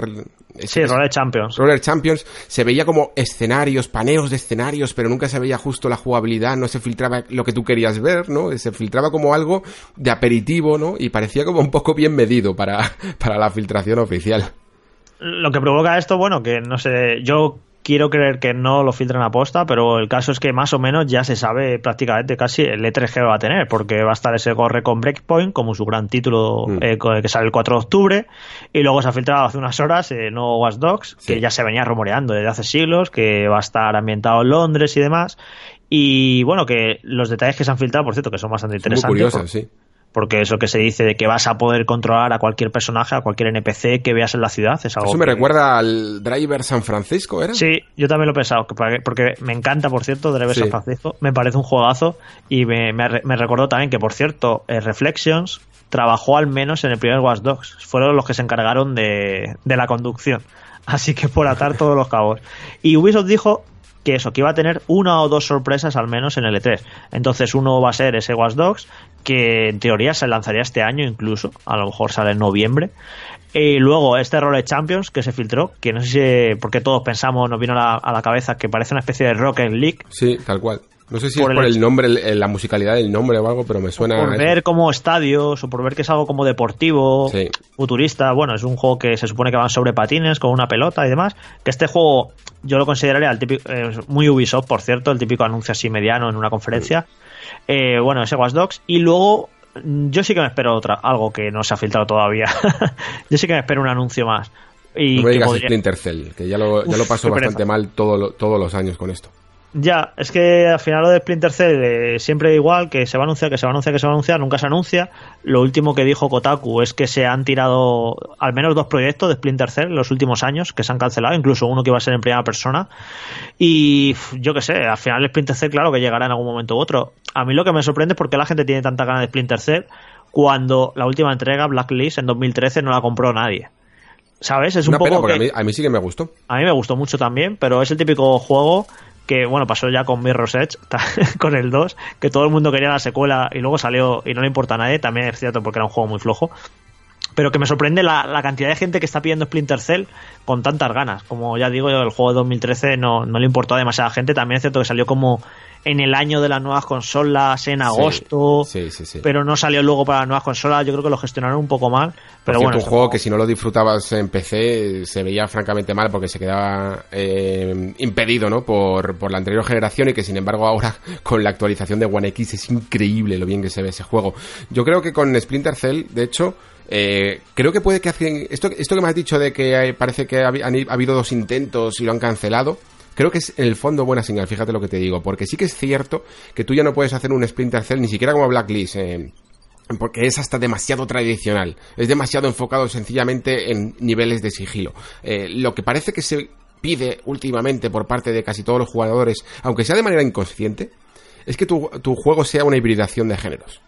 Y que es lo que le estamos pidiendo en el fondo cuando hablábamos incluso antes de Halo Infinite, ¿no? En ese plan, ya no puede ser solo tiros, ahora tienes que ser una gran aventura de exploración y, con progresión, ¿no? Y creo que a lo mejor eh, es una fórmula que le podría funcionar también a Splinter Cell si supieran llevarla, eh, aprovechándola también para ya para la siguiente generación. Sí, lo que pasa es que al final, si le metes más cosas a Splinter Cell, se va a parecer demasiado Ghost Recon y a su vez se va a parecer demasiado Watch Dogs y al final Ubisoft parece que está sacando siempre el mismo juego. Pues no, no, no lo veo muy desencaminado. ¿eh? Porque de hecho Ghost Recon Breakpoint tiene un montón de sigilo y o sea que al final es eso, no tienen mm, que diferenciarse de alguna manera. Es cierto que quizá Splinter Cell le ha ocurrido un poco como a Splinter Cell a, Watch Dogs o ese tipo de juegos o a Ghost Recon, sí, a lo mejor a Ghost Recon quizá le ha pasado lo mismo que a Prince of Persia con Assassin's Creed, ¿no? Que son, es el mismo planteamiento, pero lineal, y como ahora estamos en mundos abiertos y cosas así, pues se han quedado por el camino. Claro, es curioso, si te fijas ya de, de, Prince of Persia, ya la gente no ni pide que vuelva, ni hay rumores, porque la gente, damos por sentado todos que, que no tiene cabida en el catálogo de Ubisoft Prince of Persia teniendo Assassin's Creed. Al mm. final ha sido como una especie de evolución natural de lo que era el concepto de Prince of Persia, que a mí, por cierto, me gustaría que volviera a Prince of Persia de alguna manera. Pero bueno, no, no parece que esté entre los planes. Mira, esa sería una, una, bonita sorpresa. Luego, por cierto, que hay dos juegos que ya han dicho que no van a estar, como Beyond Evil 2, que me sorprende que, que no vaya a estar. Y no sé si es que no quieren dar más la turra con este juego porque todavía va para largo y han dicho, uff, es que este ya va a ser el tercer E3 en el que va a estar. Esto nos parece excesivo y, y si no, mejor si no me equivoco, Jorge, no va a estar, pero van a hacer un streaming el día 5, me parece. Esta semana, sí, sí, sí. A las 6 de la tarde me parece que van a hacer una especie de streaming. Yo creo que ya lo están haciendo pues como mm, están intentando tirar apelar al jugador más hardcore, ¿no? Al que realmente se, enchufa a ver una hora de juego en directo, ¿no? Y creo que, van a calentar motores con él, pero no tienen a lo mejor nada preparado o no lo ven tan relevante para volver a, sacarlo con un tráiler y, y, con un espacio en la propia conferencia, ¿no? Y luego el Skull and Bones, que igual que tampoco va a estar porque lo retrasaron a 2020. A mí lo que me está ocurriendo con este juego? A mí lo que me sorprende es que no lo hayan cancelado porque me parece un concepto súper loco, pero bueno, al final lo, sacarán adelante. Y bueno, pues eso, básicamente la conferencia de, Ubisoft, para mí lo, más interesante, pues ver ese nuevo Watch Dogs, que yo soy muy fan de la segunda entrega, me parece un juegazo y tengo mucha curiosidad por ver este, que además eh, la ambientación en Londres, en un Londres distópico, post-Brexit, creo que puede tener muy, mala, muy mala baba en cuanto a mensaje político, social y demás. Luego encima parece bastante ambicioso jugablemente, por eso que hemos dicho de los NPCs. Así que yo eso tengo muchas ganas de ver este Watch Dogs y veremos si hay, si hay otra sorpresa. Fíjate que yo no soy mucho de, decirle a los juegos que, tengan que ser muy reivindicativos de nada. Les dejo que, que sean lo que quieran ser. Pero es cierto que creo que Watch Dogs debería de ser lo más. Creo que es un juego que debería de ser mucho más reivindicativo y, más, comprometido, ¿no? Incluso con el mensaje que quiera dar. Porque hay pocos juegos en el fondo actuales, más allá de quizá de la, del tono sátiro, ¿no? Que pueda llegar a tener un GTA, que hablen de, problemas sociales actuales, modernos. El 2, el 2 lo hacía a veces en algunas misiones, pero nunca tomándose demasiado en serio, lo hacía como de bromita, pero tenía ahí algunos mensajes bastante, bastante chulos. Si van por ahí en esa tercera entrega y se mojan un poquito más, pues puede ser interesante, aunque es que claro, es complicado, ¿no? Imaginarte un juego de Ubisoft que se moje demasiado. Que sea políticamente incorrecto. Claro, porque al final... que, hable de la antiglobalización y todo Quieren llegar a tanta gente. De hecho, a mí, de esta filtración que se ha producido, que se mencione tanto que es una Londres post-Brexit y demás, a mí me ha sorprendido mucho, porque ya simplemente te estás posicionando mucho políticamente con ese contexto, con esa ambientación. Y no lo sé, eh, al final es eso. Luego los, juegos de Ubisoft a veces apuntan ciertos mensajes o ciertas cosas, pero luego no se acaban mojando demasiado por eso, porque al final no dejan de ser juegos de gran presupuesto que quieren llegar a millones de personas y que quieren tener los menos problemas posibles. Es una lástima, porque precisamente creo que es la puerta de entrada para mucha gente que a lo mejor vea a, Watch Dogs como algo más genérico de lo que en el fondo es y, y, que a través de ese mensaje pudiera llamar mucho la atención. Por lo menos a mí la, me la llamaría mucho más.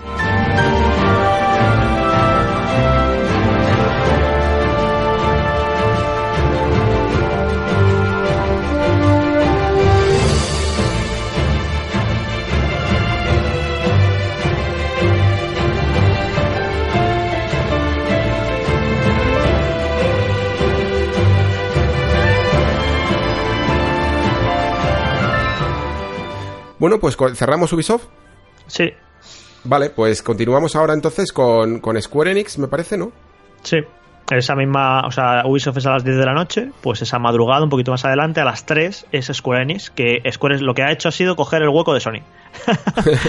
era Sony tradicionalmente siempre era esa madrugada del lunes al martes en España a las 3 de la mañana y ha dicho Square, pues me pillo este hueco, que, está estupendo. Y ahí se ha puesto Square, que ojo Square, eh, no sé qué pensarás tú, pero puede tener una de las mejores conferencias también del E3.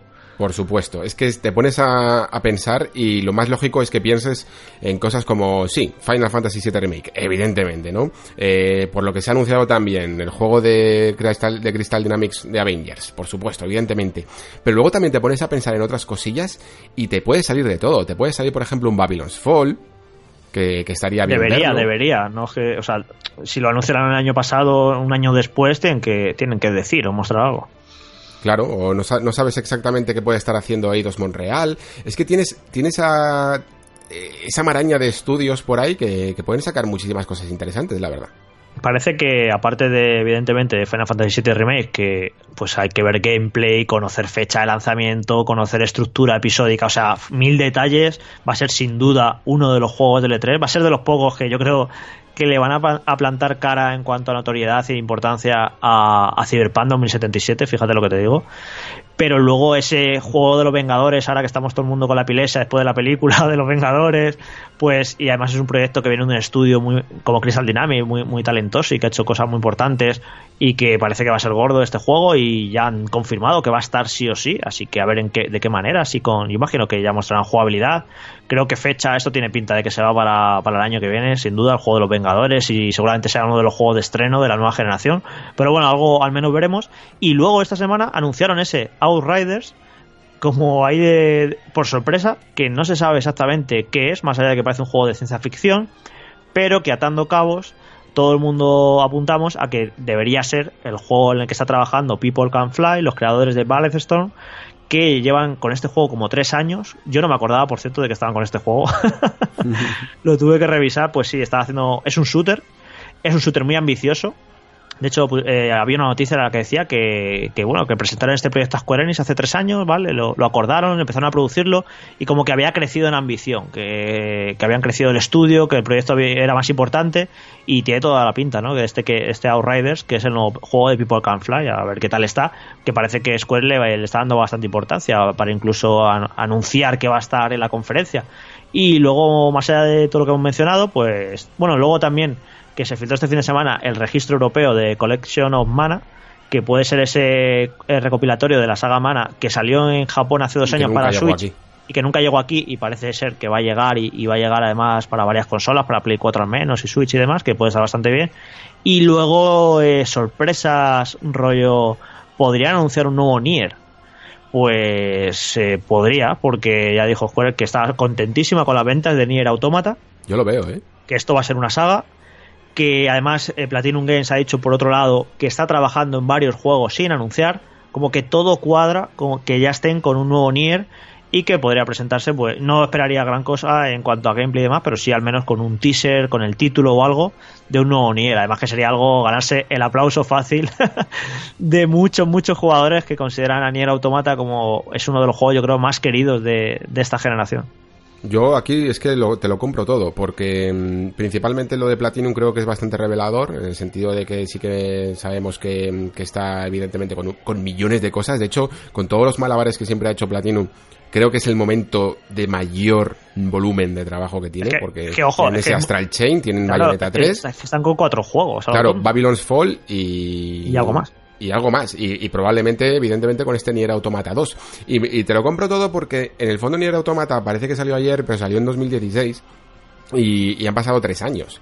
Y, yo creo que Yoko Taro es perfectamente capaz, con lo zumbado que está, de hacerte un juego en tres años porque no tiene otra cosa más que hacer que comer ramen y, programar. Y luego, aparte, lo difícil para él siempre había sido un poco a lo mejor construir eh, un poco la base y creo que es un un desarrollador relativamente conservador como para que no necesite tanto tiempo como para crear una experiencia completamente nueva. Yo creo que va a heredar muchas de las mecánicas que ya estaban en el me habías dejado loco, Me, habías dejado loco con lo que con lo de que salió en 2016 y no, salió en 2017. 2017, vale. Sí, sí, claro, porque dije yo, hace tres años que salió ya Nier Automata, digo, no, no puede ser que haya pasado el tiempo tan rápido y sí, fueron dos años. Así que quizás... Dos años, pero, pero anunciado para el siguiente serían tres. Eh, a lo mejor me había confundido en la elucubración, claro, claro, para mí eran desarrollo de tres años, lo que quería Sí, como para, como para anunciarlo y presentar algo y, que digan que, que, sale en 2020 y además, si, si Death Stranding se ha hecho en menos de tres años. cualquier cosa se puede hacer. Cualquier cosa es posible. Y más un, y más un Nier que no es un juego de, gran presupuesto, precisamente. Sí, que, que, estos juegos no importan en el fondo que hasta recicles ciertas partes de, de, sus, de sus animaciones, incluso, ¿sabes? O de sus assets. No, no creo que la gente tenga tanto problema porque lo que quieren es un poco más disfrutar de la historia y de tener un poco más de juego, ¿no? Y, y es el momento porque el juego ha vendido francamente bien, así que eso va a ocurrir seguro. No sé si sabe, no sabemos si ahora o, el año que viene, pero yo incluso diría que va a ser para esta generación, porque es que lo que sí que les puede costar es, construir de nuevo esos assets para la siguiente generación. Eh, evidentemente tenemos que hablar un poco más detenidamente de, de Avengers y de Final Fantasy VII. De Avengers lo que más me interesa saber, un poco de tu opinión, es qué tipo de juego crees que va a ser, porque principalmente me cuesta entender, o sea, cuando un juego tiene personajes que vuelan, eh, para mí es un problema. que, creo, que de hecho quizá uno de los que mejor lo ha resuelto en cierta medida, evidentemente, eh, es Anthem. Pero, pero es bastante complicado por el tipo de escenario que tienes que hacer. Y Crystal Dynamics eh, es conocida por hacer prácticamente siempre el mismo tipo de juego, que es que es esa herencia de Zelda de toda la vida, de escenarios interconectados con mazmorras y un poco de backtracking, ¿no? Lo que podría ser una especie de Metroidvania en 3D. Lo hizo siempre con Soul River, lo hizo con, con Tomb Raider. Y la cuestión es si esa fórmula que más o menos siempre han utilizado para juegos les funciona para un proyecto como Avengers. A mí lo que me, fastidia de este juego de Avengers es que tengo como demasiado claro en la cabeza el juego que es, y no debería. ¿Y qué, ¿y qué juego es ese? Pues es una especie de Destiny de Division con luz. De, hypeando, ¿eh? Con, claro, claro, con juego cooperativo, 4, no sé qué. Quizás una historia más. me acaba de dar. así de pues, así, estoy yo desde hace años. Porque es que, es que visualizo que va a ser ese juego. Es que lo tengo clarísimo, que va a ser ese juego. Eh, o sea, una especie de looter shooter. Sí, es que de hecho se filtraron ofertas de trabajo y todo iba enfocado mucha oferta de trabajo de multijugador, de cooperativo, de bla bla bla. Y como es lo que está de moda, pues hay que meter luz para que tenga sus endgame y sus mazmorras y su no sé qué y juego como servicio. Yo es que me imagino que va a ser ese juego. Ojalá que no lo sea. Pero yo veo que va a ser ese juego. Quizás sí que tenga una historia más cuidada y una narrativa más mimada que estos otros juegos, pero yo creo que va a ser ese juego totalmente. Va a ser un juego de poder echar un montón de horas, de hacerte tu grupo de vengadores con los colegas. Y sí, yo es que veo ese juego. Es que me cuesta imaginarme que otro que no sea ese, la verdad.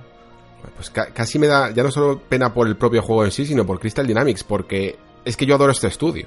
Y, lo que me gustaría es que siguieran haciendo, haciendo lo mismo. O sea, yo precisamente no soy un gran fan, esto creo que los oyentes del Nexo lo saben, que no soy un gran fan de, los superhéroes en sí y, todo este fenómeno de Avengers me viene un poco de refilón, pero solo por haberlo visto desde la fórmula de Crystal Dynamics ya me llamaba la atención. y ahora lo que me acabas de decir es que es un no-no, o sea, no, lo veo para nada. Date cuenta cuando se anunció, fue en plena fiebre de todas las compañías tenían que tener su Destiny, su Destiny de Division, 11, todas empezaron ahí. Y este juego se empezó ahí, en ese momento de calentura de hay que tener un, shooter looter. Y yo es que creo que va a ser, es que va a ser ese juego vamos aunque a mí no un shooter looter pero eh, de digamos que con, con un combate más dedicado al cuerpo a cuerpo no porque si nos ponemos a repasar casi todos los personajes utilizan más mecánicas de cuerpo a cuerpo que de disparos Sí, eh, ahí por ahí se podría diferenciar, evidentemente. Va a ser un combate más hack and slash que más de tiros. Y, por ahí me puede ganar también, porque mm. a mí me gusta mucho The Division, me ha gustado Destiny, incluso, bueno, hace medio pude disfrutarlo, pero es que son todos juegos de tiros, incluso Borderlands 3. Pienso, perdona, pero es que cada vez que lo pienso me parece más cierto esto, tío. O sea, es que imagínate, mira, Hulk es el tanque, que, está que, consume todo el ataque y, tiene que estar en primera línea pegando zambombazos. Iron Man eh, dispara más a distancia, ¿no? Eh, Thor es un poco mid-range porque puede lanzar el martillo, pero también puede dar con él. ¿Sabes? O sea, es que. Es que lo veo. es que es eso, es que la pena que es la pena que tenga el juego tan claro en mi cabeza. Además, cuando anunciaron, cuando dice una compañía que es un proyecto muy, muy, muy, muy, muy ambicioso, es un juego como servicio. Claro, digo, esto es un juego como servicio, con un montón de horas, con un montón de pases de temporada, de DLC, de micropagos, de endgame, de poder jugar 300 horas. Para mí eso es lo que se traduce cuando alguien dice ahora mismo en la industria que es un juego ambicioso. Ojalá fuera un juego ambicioso de hacer una campaña que flipes de 20 horas, pero es que no va a ser ese juego, porque parece ser que ese juego ahora mismo pues se lo permiten muy pocos muy pocas compañías en la industria actualmente. No lo sé, ojalá que me equivoque y, me dé Square Enix eh, con el juego en todos los morros. Creo que, creo que todos los oyentes del Nexo ahora mismo están rezando para que te equivoques, Jorge. Pues ojalá, ojalá, pero mira, a pocos días de que se presente, yo, mi cabeza es ese juego. Muy bien, pues nada, después de este duro varapalo para los que no, bueno, para los que no disfrutamos realmente de este género, que hay mucha gente que sí, evidentemente, hay alguno que ahora mismo está diciendo, pues no, pues a mí evidentemente me encanta y tiene todo el derecho, pero el que sí que no puede cambiar más, de lo que casi incluso ya ha cambiado un poco, es Final Fantasy VII. Eh, yo no sé qué, qué historia tendrás tú detrás, porque cada uno tenemos una distinta con esta, con esta entrega, ¿no? Pero, pero la verdad es que para mí sí que es un juego esperado, quizá por, entiendo que, que para la gente quizá como nosotros, que siempre buscamos también en el fondo experiencias nuevas, ¿no? Es raro que reivindiquemos, aunque tengamos ese corazoncito por Final Fantasy VII Remake, pero creo que es un acontecimiento en la industria, es algo que desde que yo participo eh, activamente en, en lo que viene a ser consumir videojuegos más allá de la consola, en noticias, entrevistas, artículos, eh, cualquier cosa, leer información, ha estado ahí presente. Ha, estado, ha, participado en toda mi vida como ese tipo de jugador y por fin va a ocurrir y yo lo único que pido es que se haga correctamente. Ya ni siquiera pido que sea la excelencia, pero sí que pido dos cosas para este 3. Una, que tengamos claro todo el plan de ruta, que tengamos que lo que lo dejen claro a través de todas las entrevistas. Me consta que, algunos medios yo creo que sí que van a tener ya entrevistas para poder para poder sacar un poco esta información de cómo va a ser el, proyecto dividido en partes. Y luego sobre todo eh, una una demo que sea constante. No quiero un tráiler machacadito, no quiero mm, sencillamente unas pequeñas migajas de, de metraje, sino que realmente podamos ver un combate desde principio a fin, para saber exactamente cómo ha cambiado, porque es lo que más ha cambiado del juego y es uno de los puntos que, más entiendo que pueda llegar a preocupar a la gente, sobre todo a la gente que no le gustó Final Fantasy XV. Y yo entiendo que además eh, quizá el combate de Final Fantasy XV pues no era el, más profundo de todo. Entonces, pues ver, tener todo ese sistema de materias y todo ese sistema que estaba tan bien eh, equilibrado en la experiencia de Final Fantasy VII original, pues merece que, que, ese traslado a la parte de acción se haga como, como es debido. Y luego, por supuesto, una de las cosas que quizá me interesa porque esto sí que es más nuevo, es que todo este universo realmente, o sea, va a ser el Final Fantasy VII con lore, ¿vale? O sea, tú tenías tu experiencia original y creo que esta manera de hacerlo por partes puede dar lugar a que tengamos una especie de universo expandido en el que realmente veamos mm, más historias de todos los personajes, incluso de personajes tan secundarios como los miembros de Avalancha, como Jesse y tal, y, por supuesto más misiones y más profundidad en, las misiones de, de todos los compañeros del grupo. ¿Cómo lo enfocas tú, Jorge? A ver, es que este juego es una golosina por un lado, porque Final Fantasy VII es uno de los juegos más importantes de la historia de los videojuegos. Y puedo sonar exagerado, pero lo es. lo es. Y perdona que te corte, pero es que esto es increíble. Es que esto eh, creo que nos ha hablado mucho. Entiendo, entiendo que durante que en la etapa esta de PlayStation Nintendo 64 hubiera pesos pesados y todo el mundo eh, desde entonces se pegara con que si era mejor Ocarina of Time o Final Fantasy VII. Para mí esa conversación es un poco irrelevante porque los dos son buenos juegos y ya está. Pero sí que creo que fíjate lo que te digo, que Final Fantasy VII en el fondo ha trascendido un poco más, ¿no? Porque hasta Ocarina of Time tuvo su remake, aunque fuera para 3DS, y no se montó ni la de ni, ni un cuarto de lo que se está montando con el con este remake de Final 7. Con lo cual, lo que quiero decir es que es un juego que no es olvidado. No, es que inició en el género, descubrió un género entero a mm. millones de personas. Muchísima gente se inició en los JRPGs con, con este Final Fantasy VII y a raíz de ahí pues fueron descubriendo otras sagas, otros, otros juegos y hasta hoy a muchos como tú que, que seguís jugando JRPGs que os siguen gustando, a mí me siguen a mí me gustan un poco menos que hace unos años, pero es que es un juego importantísimo y, e, e inolvidable, a mí, me parece, a mí yo lo jugué en su momento y fue un juego muy impactante para mí, o sea, no se me olvida sus personajes, su música, cada situación, es un juego que se que te queda grabado en el ADN de, de jugador y por eso este remake es tan esperado, entonces por ese lado es una golosina porque se pueden hacer cosas chulísimas con un remake de Final Fantasy como tú has comentado, se puede expandir en un montón de direcciones, en, diálogos más desarrollados, en esa Midgard tan mítica, pues puede tener un montón de lugares más que no pudimos ver en el original.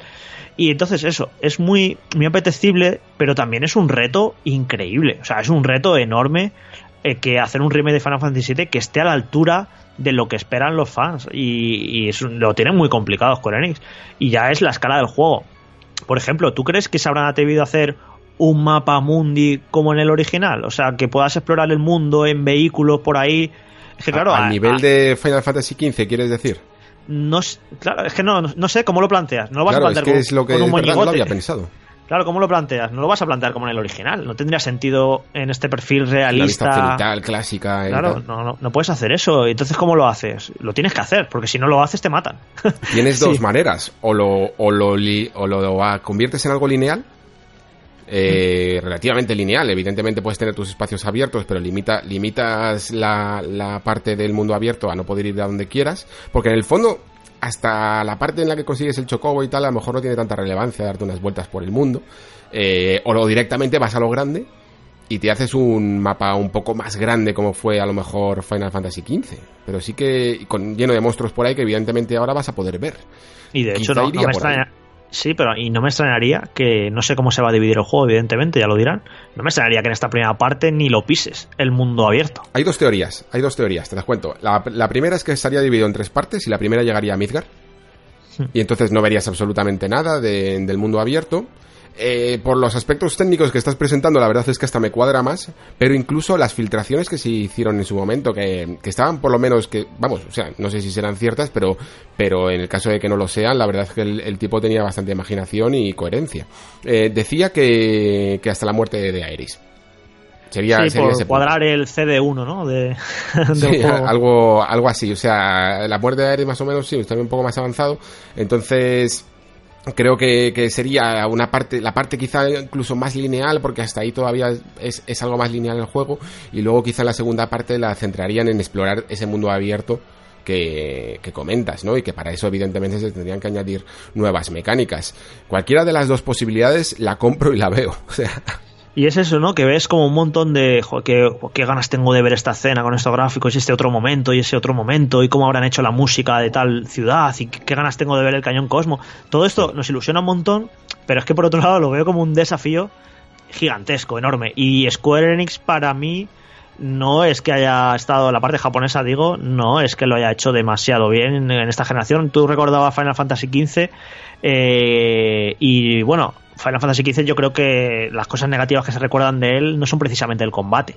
El combate no estaba mal se recuerdan otras muchísimas otras cosas era, Muy era muy blandito. Y ese era blandito, pero, pero no es lo que se le, se le echa en cara a Final Fantasy XV el combate precisamente. Son mm. un montón de cosas de la historia, de recortes, de, pero no precisamente el combate. Al final el combate de este Final Fantasy VII, pues yo creo que cogerá un poquito del Final XV, cogerá un poquito de Kingdom Hearts 3, quizás se parezca más a Kingdom Hearts 3, por cierto, el combate que al de, al de Final XV. Probable.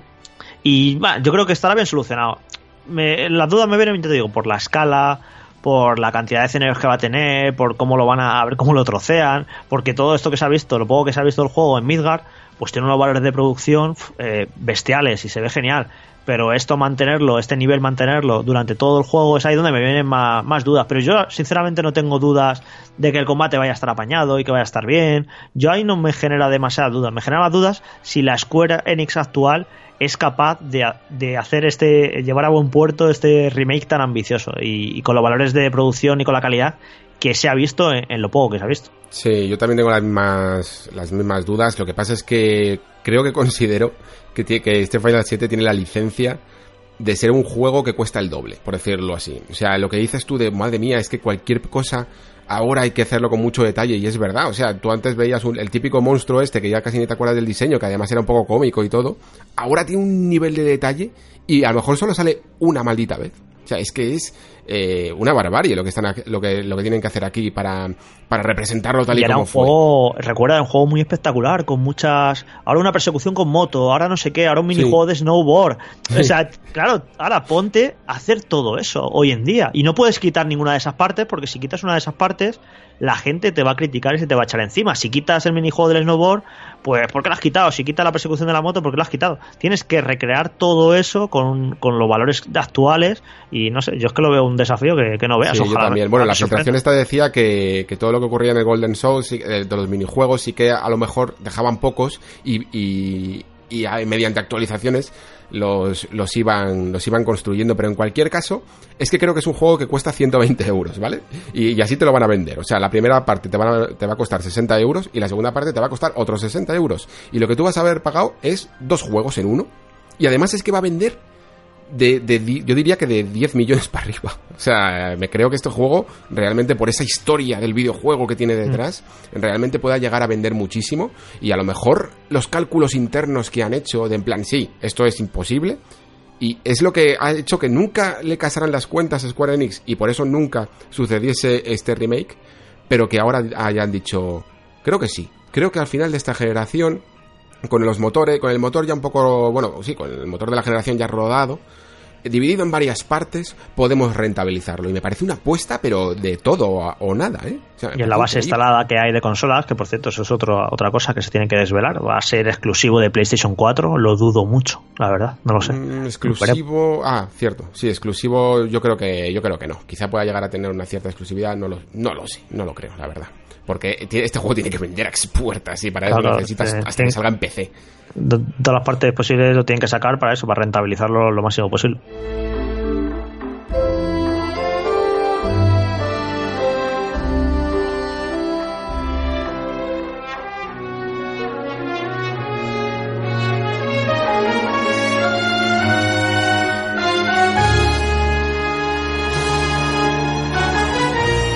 Muy bien, pues ya sí que solo nos queda una compañía, eh, Nintendo, que Nintendo es otra caballo rey, la verdad. O sea, es básicamente decir lo que, lo que puede que ocurra en ese direct. Eh, a ese direct le quitamos la mitad de las cosas que sean las que veamos en el show floor, que normalmente no llega, no llega todo, evidentemente. Y lo que sí que sabemos, eh, la premisa inicial es esa, ¿no? Que solo se va a anunciar cosas de 2019. Eso quita de la ecuación directamente, pues, cosas como Bayonetta 3, como Metroid Prime 4 o cualquier pequeña sorpresa que puedas esperar por ahí a gran escala. Sí, eh, incluso me, me gusta el movimiento que han hecho, que va a haber esta semana un Pokémon Direct para quitar también de, de, del E3 de la conferencia al menos ese Pokémon espada y escudo, porque claro, al final es un juego tan importante que, eh, que, han preferido dedicarle 15 minutos en exclusiva y ya sabemos que al menos, pues bueno, eh, esos que tienen muchas cosas, porque recordarás el, la presentación del año pasado en el E3 que estuvo monopolizada por Smash Bros. de, además de manera muy notable, pues sí. bueno, aquí no va a ocurrir eso con Pokémon Espada, porque lo, lo, han sacado fuera, así que los grandes protagonistas pues van a ser el remake de, de Legend of Zelda Link's Awakening, que sale este año y tienen que dar fecha y algún detalle más y sobre todo las dos grandes incógnitas porque no se ha visto prácticamente nada son Animal Crossing y Luigi's Mansion 3 que también tienen fecha de 2019 a ver si es cierto que lo mantienen porque eh, Nintendo Switch ha tenido una primera mitad de 2019 muy floja prácticamente no ha tenido grandes lanzamientos por parte de Nintendo y en cambio la segunda mitad de 2019 es todo lo contrario, es una auténtica locura. De junio a noviembre van a salir un montonazo de juegos sí. y yo no sé si todos van a tener cabida, si no va a haber alguno que se retrase. Y aparte de los ya conocidos, por ejemplo Astral Chain de Platinum Games, que sale en agosto, que ya tiene fecha y demás, eh, luego ese Marvel Ultimate Alliance 3, que sale en julio, eh, Dragon Quest 11, que sale en otoño, pues que salen un montonazo de juegos. También yo creo que, yo estoy seguro que va a haber alguna sorpresa, que va a haber algún juego que no se ha anunciado, que van a anunciar en el E3 y que sale este año.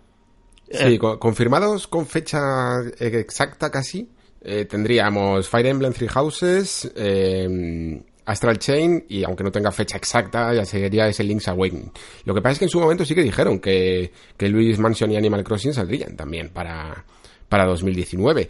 Eh, que a mí me parece una locura, la verdad, sacar todos. No entiendo exactamente, ¿tú te acuerdas que especulábamos por qué podía estar sucediendo esto? De que hubiéramos tenido prácticamente medio año mm, completamente vacío y el otro medio año eh, más, más lleno y se lo atribuíamos al lanzamiento de, de esas nuevas versiones de la consola, que la verdad, aunque parezca que pueda llegar a tener sentido, en el fondo no, no cambia nada, ¿no? Que saques un nuevo modelo, no sé si te van a subir las ventas. Sí, pero es que es, que al menos con las revisiones de 3DS eh, Nintendo lo hace así. Cuando, cuando cada vez que ha sacado Nintendo una revisión de 3DS, la ha arropado de novedades, de mm. lanzamientos. Se ve que es algo estratégico, que le gusta, que le funciona. Que es decir, no solo sacamos una revisión de la consola, sino que además te damos motivos en forma de juegos para que te la compres. Así que claro, que vayan a salir tanto juego de Switch este verano, yo es que lo tengo claro que es que van a sacar una revisión. Y ya dijeron que no la van a anunciar en el E3, pero ojo, dijeron que no la van a anunciar en el E3, no dijeron que no la vayan a anunciar después. Correcto, yo perfectamente me, creo que al mes vista del E3 lo anuncien, porque además es que no puede, no podría tardar mucho en aparecer. Vamos, no creo que a, lo mejor sí que sí, a lo mejor la dejan con, para Navidades, pero ya se estaría perdiendo casi todos estos anuncios, ¿no? Entonces no, no sé exactamente cómo, cómo, lo van a hacer. En cualquier caso, pues la verdad es que mm, lo que yo estoy intentando organizar en mi cabeza es que voy a poder jugar en el Soulfloor. Porque muchos de estos juegos son complicados para Soulfloor. Eh, primero, eh, Pokémon, Pokémon Espada y Escudo ya tiene su propio su propio streaming, entonces no sé exactamente si lo vamos a ver allí, aunque no sería la primera vez que se ve un Pokémon en el Soulfloor. Segundo, Fire Emblem Three Houses eh, está demasiado cerca ya de su lanzamiento como para que a lo mejor ocupe mucho espacio, pero además es que el concepto de Fire Emblem es para partidas demasiado largas. Sí, son juegos muy densos que no son propicios para una feria, de una demo corta. Entonces quizás sí que me cabría ver, eh, yo apostaría por Link's Awakening seguro, como, como pieza clave, de, como eje central del, del booth. Y luego quizás a su alrededor orbitando un juego como Astral Chain, que, teniendo el lanzamiento a 30 de agosto yo creo que tendría factible tener una demo mm, para poder jugar en unos 20 minutos, 30 minutos y entender y explicar el concepto del juego a, los usuarios. Y luego también eh, acompañado con Luigi's Mansion, que también es un juego que se puede jugar en una partidita un poco corta para, para verlo un poco, porque quizá Animal Crossing me pasa exactamente lo mismo que, con Fire Emblem, que, es un juego que no vas a ponerte ahí a jugar y a cultivar tus nabos, ¿no? Sí, es que Luigi Mansion es muy agradecido. Te montas una demo de 15 minutitos y te enseña muy bien el juego, pero Animal Crossing pues mm, es uno de esos juegos que tampoco da pie a demo. Así que bueno, más o menos ya he ido diciendo. También estará el Marvel Ultimate Alliance 3, porque sale en julio y es exclusivo. Entonces también es apañadete tener una demo allí. Por cierto, el Diamond Cross Máquina este, que es el juego este de robots y demás, se supone que sale en verano. Así que eh, no sé yo si lo van a retrasar porque hubo como una especie de demo que no, no dejó de demasiado satisfecho. Yo perdí todo mi interés cuando la jugué. Claro, y a lo mejor se han, dicho, uff, vamos a retrasarlo y, vamos a darle un empujón o no, o lo lanzan así y sale este verano. O sea que es otro juego que podría estar por ahí.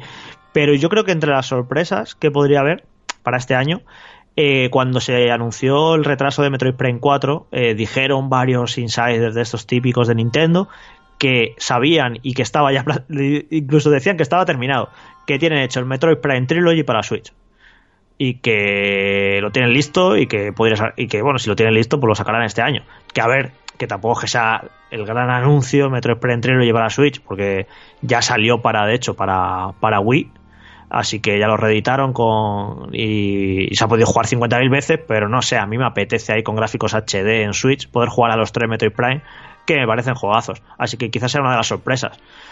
No es un anuncio muy impactante, pero yo creo que bueno, que es un juego de, de catálogo. Y además han reeditado tantos juegos de, de, Wii U y tal en los últimos años que no sé que yo tendría mucho sentido para mientras esperamos a que a que hagan Metroid Prime 4, pues poder disfrutar de la trilogía para, en Switch. Así que yo creo lo veo uno de los posibles anuncios. Sí, yo te lo compro, creo que es fácil, eh, entra dentro del marco de, esos juegos que ya saldrían en 2019 y la verdad es que podría mostrar interés principalmente por el acabado, por el remozado gráfico no en HD, eh, sería, pues fíjate, o sea, piensa que en el fondo la saga Metroid, con todo lo que es, no tiene un juego en HD. Mm, esto, es, esto es extraño, pero esto es así. Y, lo único que sí que voy a echar de menos, y esto es extraño en mí, porque no soy uno de los principales abanderados de todo lo que supuso en su momento el control con el, el control por movimiento con el Wii Mando, pero os aseguro que jugar a la Metroid Prime Trilogy en Wii con el Wii Mando es de las mejores experiencias que puedes llegar a tener y es mucho más satisfactoria incluso que, que la original de GameCube. Esto os lo firmo aquí y lo defiendo ante quien haga falta. De hecho, una de, las novedades sería el hecho de poder jugar a Metroid Prime 3 sin control por movimiento. sería, al revés. Ah, sería al revés, pero tienen que hacer esa adaptación, evidentemente. Sí, sí, sí, sí.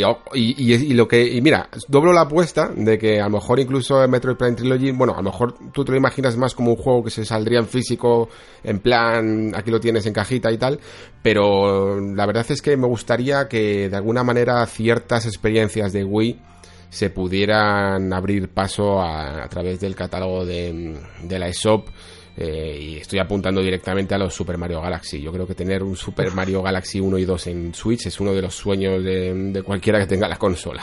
Ya ves. Y bueno, ya que has dicho eso, eh, yo ya tiré la toalla hace mucho tiempo, eh, pero bueno, la esperanza es lo último que se pierde. por favor, consola virtual en Switch. la posibilidad de jugar a juegos de Super Nintendo, de Nintendo 64 o imagínate de GameCube eh, en Switch eh, ahora mismo lo único que tenemos es poder pagar la suscripción de Nintendo Switch Online y tener acceso a una serie de juegos de, la NES de 8 bits pero no hay posibilidad de jugar a Super Nintendo, Nintendo 64 y no sé, ya es un poco extraño, ¿no? Que ya estemos a esta altura de la vida de Switch y no tengamos la posibilidad de, jugar a estos clásicos en, la consola. Me parece extrañísimo. No sé si, o, si acabará llegando algún día, si no, ya hemos tenido todas nuestras teorías de por qué Nintendo no lo hacía. La teoría esta de que, claro, que lo que quería favorecer Nintendo los indies y que sacándole sus viejas glorias estás perjudicando a los indies, evidentemente, porque mucha gente en vez de comprarse pues un, indie de 15 euros, pues se compra por decimoquinta vez el Mario 64.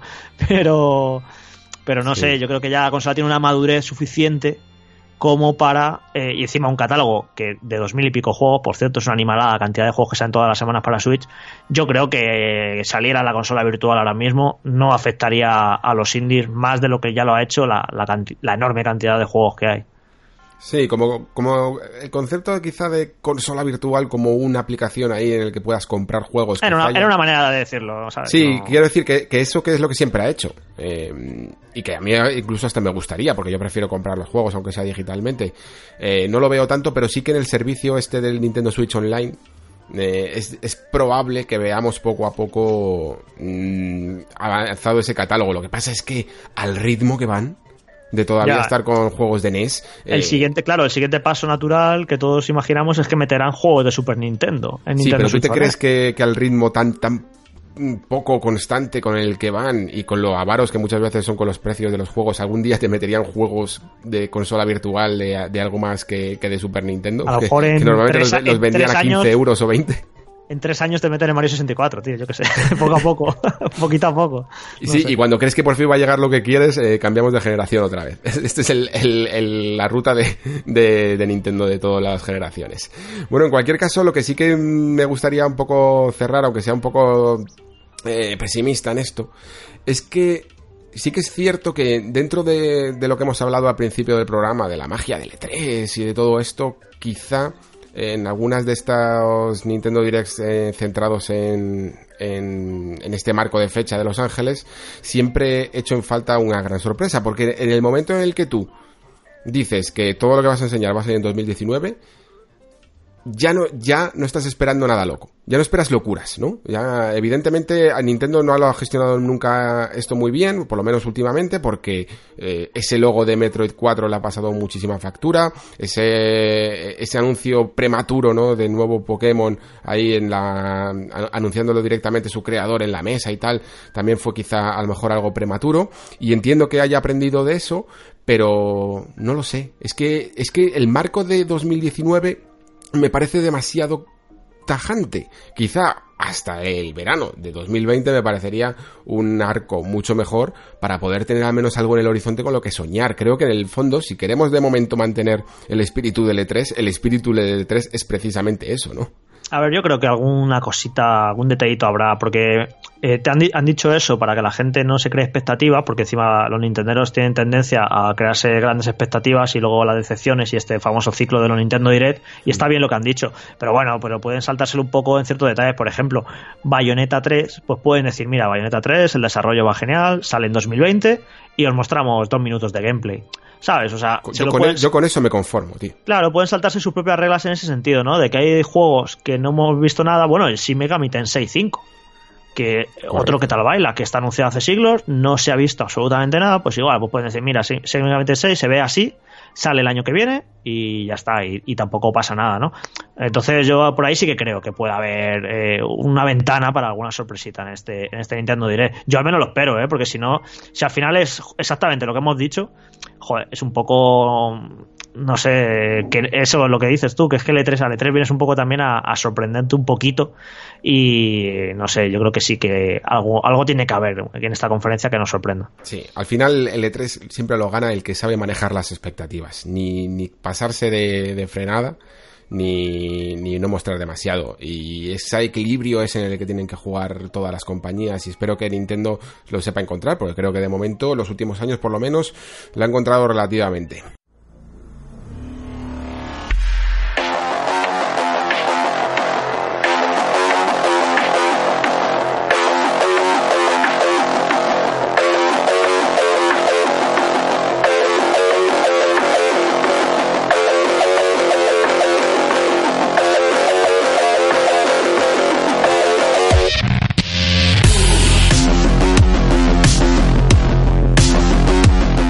Bueno, pues si te parece ya terminamos con algunos juegos un poco sueltos, ¿no?